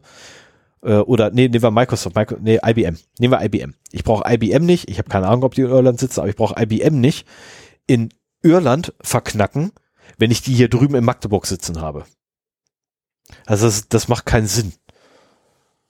Na, wobei, ähm, übrigens hören sagen, ich habe keine äh, äh, Spekulation gerade, ich weiß nicht, ob IBM noch in Magdeburg sitzt. Es kann auch sein, dass die das Ding dicht gemacht haben. Ich weiß nicht, aber IBM das hatte tatsächlich mal eine, Niederla eine Niederlassung in Magdeburg. Aha. Ja, keine Ahnung. So, das war jetzt der sinnbefreite Fun Fact des Abends. Trivialwissen am Abend. Wissen, das keiner braucht. So, und damit würde ich sagen, Ja. sehr geehrte Zuhörerinnen und Zuhörer, dieses war nun unsere festliche Gala zur Verleihung des Negativpreises Big Brother Award 2022 an die Preisträger, die man, glaube ich, mit Fug und Recht Arschtreter des Datenschutzes nennen darf, weil die einfach den Datenschutz völlig mit den Füßen treten. Okay, Arschtreter passt. Ja, die. Bundesdruckerei nicht. Äh, nee, die hat einfach so verkackt. Ähm, okay, nennen wir sie einfach Verkacker des, des heutigen Abends. Also die Verkacker des heutigen Abends, die fünf Stück, wurden ihnen nun vorgetragen. Wer hat, wer hat eigentlich den Publikumspreis gewonnen, weißt du das? Oh, das habe ich nicht mehr im Kopf. Ah, okay. Tut mir leid, das habe ich leider hab- nicht mehr im Kopf. Ich hatte echt nur Zeit, meine Laudatius äh, zu sehen, die ich vorbereitet habe und nicht das drumherum. Ja, ich muss mir nochmal den, die, die, den volle, äh, den vollen Dings geben, weil die Musik total geil ist. Die Musik ist super. Lohnt. Ich hoffe, die ist noch drin geblieben. Ähm, zumal es auch eine, eine, eine Gruppe ist, die man nur live erleben kann. Die, von denen gibt es keine Alben. Ähm, und das andere ist, ich muss auch noch den Vortrag von äh, dem guten Herrn von Höslin mir angucken, nochmal komplett. Und hoffentlich Ja, den will ich mir endlich auch angucken. vollständig verstehen. Wie wär's, wenn wir daraus ein Gruppenevent machen? Da bin ich nicht so alleine beim, beim Nicht-Verstehen. Wenn wir Zeit haben, wenn wir Zeit finden, gerne. Oh, gern. Kriegen wir hin. Kriegen wir hin. Ja. Ja, beim letzten Mal ist wieder irgendwie, äh, mir kommt immer irgendwas dazwischen. So, dann würde ich sagen, sehr verehrte Damen und Herren, wir danken Ihnen vielmals für Ihr Verständnis, hätte ich jetzt fast gesagt. Nein, für Ihre Aufmerksamkeit. So, jetzt bin ich wieder ganz beim Thema. Wir danken Ihnen für Ihre Aufmerksamkeit. Auch wenn es fast drei Stunden geworden sind. Es tut uns dafür ehrlich gesagt nicht leid, weil es jedes Mal riesig Spaß Mehr macht. als drei Stunden. Ja, wir sind bei zwei Stunden 56. Ähm, mit Outro und allem drum und dran kommen wir auch über drei Ah, Stunden. ja, die Pause habe ich hier ja mitlaufen lassen, genau. Da, da, da, da, da. Siehste, und ich habe nämlich nur eine Marke gesetzt gehabt, dass dort eine Pause ist, mehr nicht. das heißt, alle die, und ich glaube, ja, sogar noch auf derselben Millisekunde kommt schon die nächste Marke für das Thema. Also von daher, das ist so eine, so eine Blankomarke. ich bin gespannt übrigens, was äh, auch Phonic daraus machen wird. So, aber damit verabschieden wir uns für heute. Wünschen Ihnen einen wunderschönen guten Abend, guten Morgen, gute Nacht, wann immer Sie uns gehört haben mögen und hoffen, dass Sie den Tag, den Abend oder die Nacht weiterhin noch gut verbringen werden. Bis zur nächsten Episode, die hoffentlich nicht mehr ganz so lange dauern wird. Ich muss es nur noch Jetzt schaffen, durch endlich die, Musik machen. durch die zweite Hälfte meiner Daten zu fräsen. Und Sven darf jetzt endlich Musik machen. Ich werde ihn jetzt erlösen, indem ich einfach aufhöre zu reden und eine Marke dann setzen werde, sobald ich aufhöre zu reden, um Sven zu erlösen. Na komm, weg. Tschüss. Tschüss, tschüss. Das muss ja ganz nach der Musik nochmal machen. Was? Nach der Musik muss ich nochmal Tschüss sagen.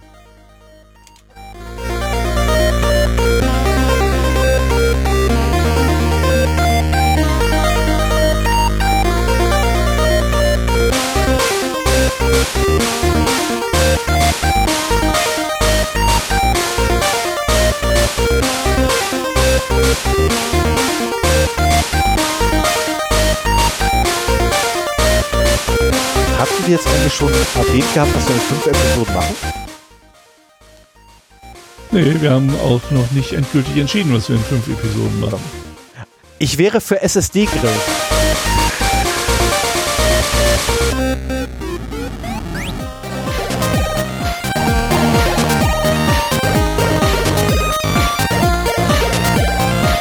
Achso, du bist dein Grill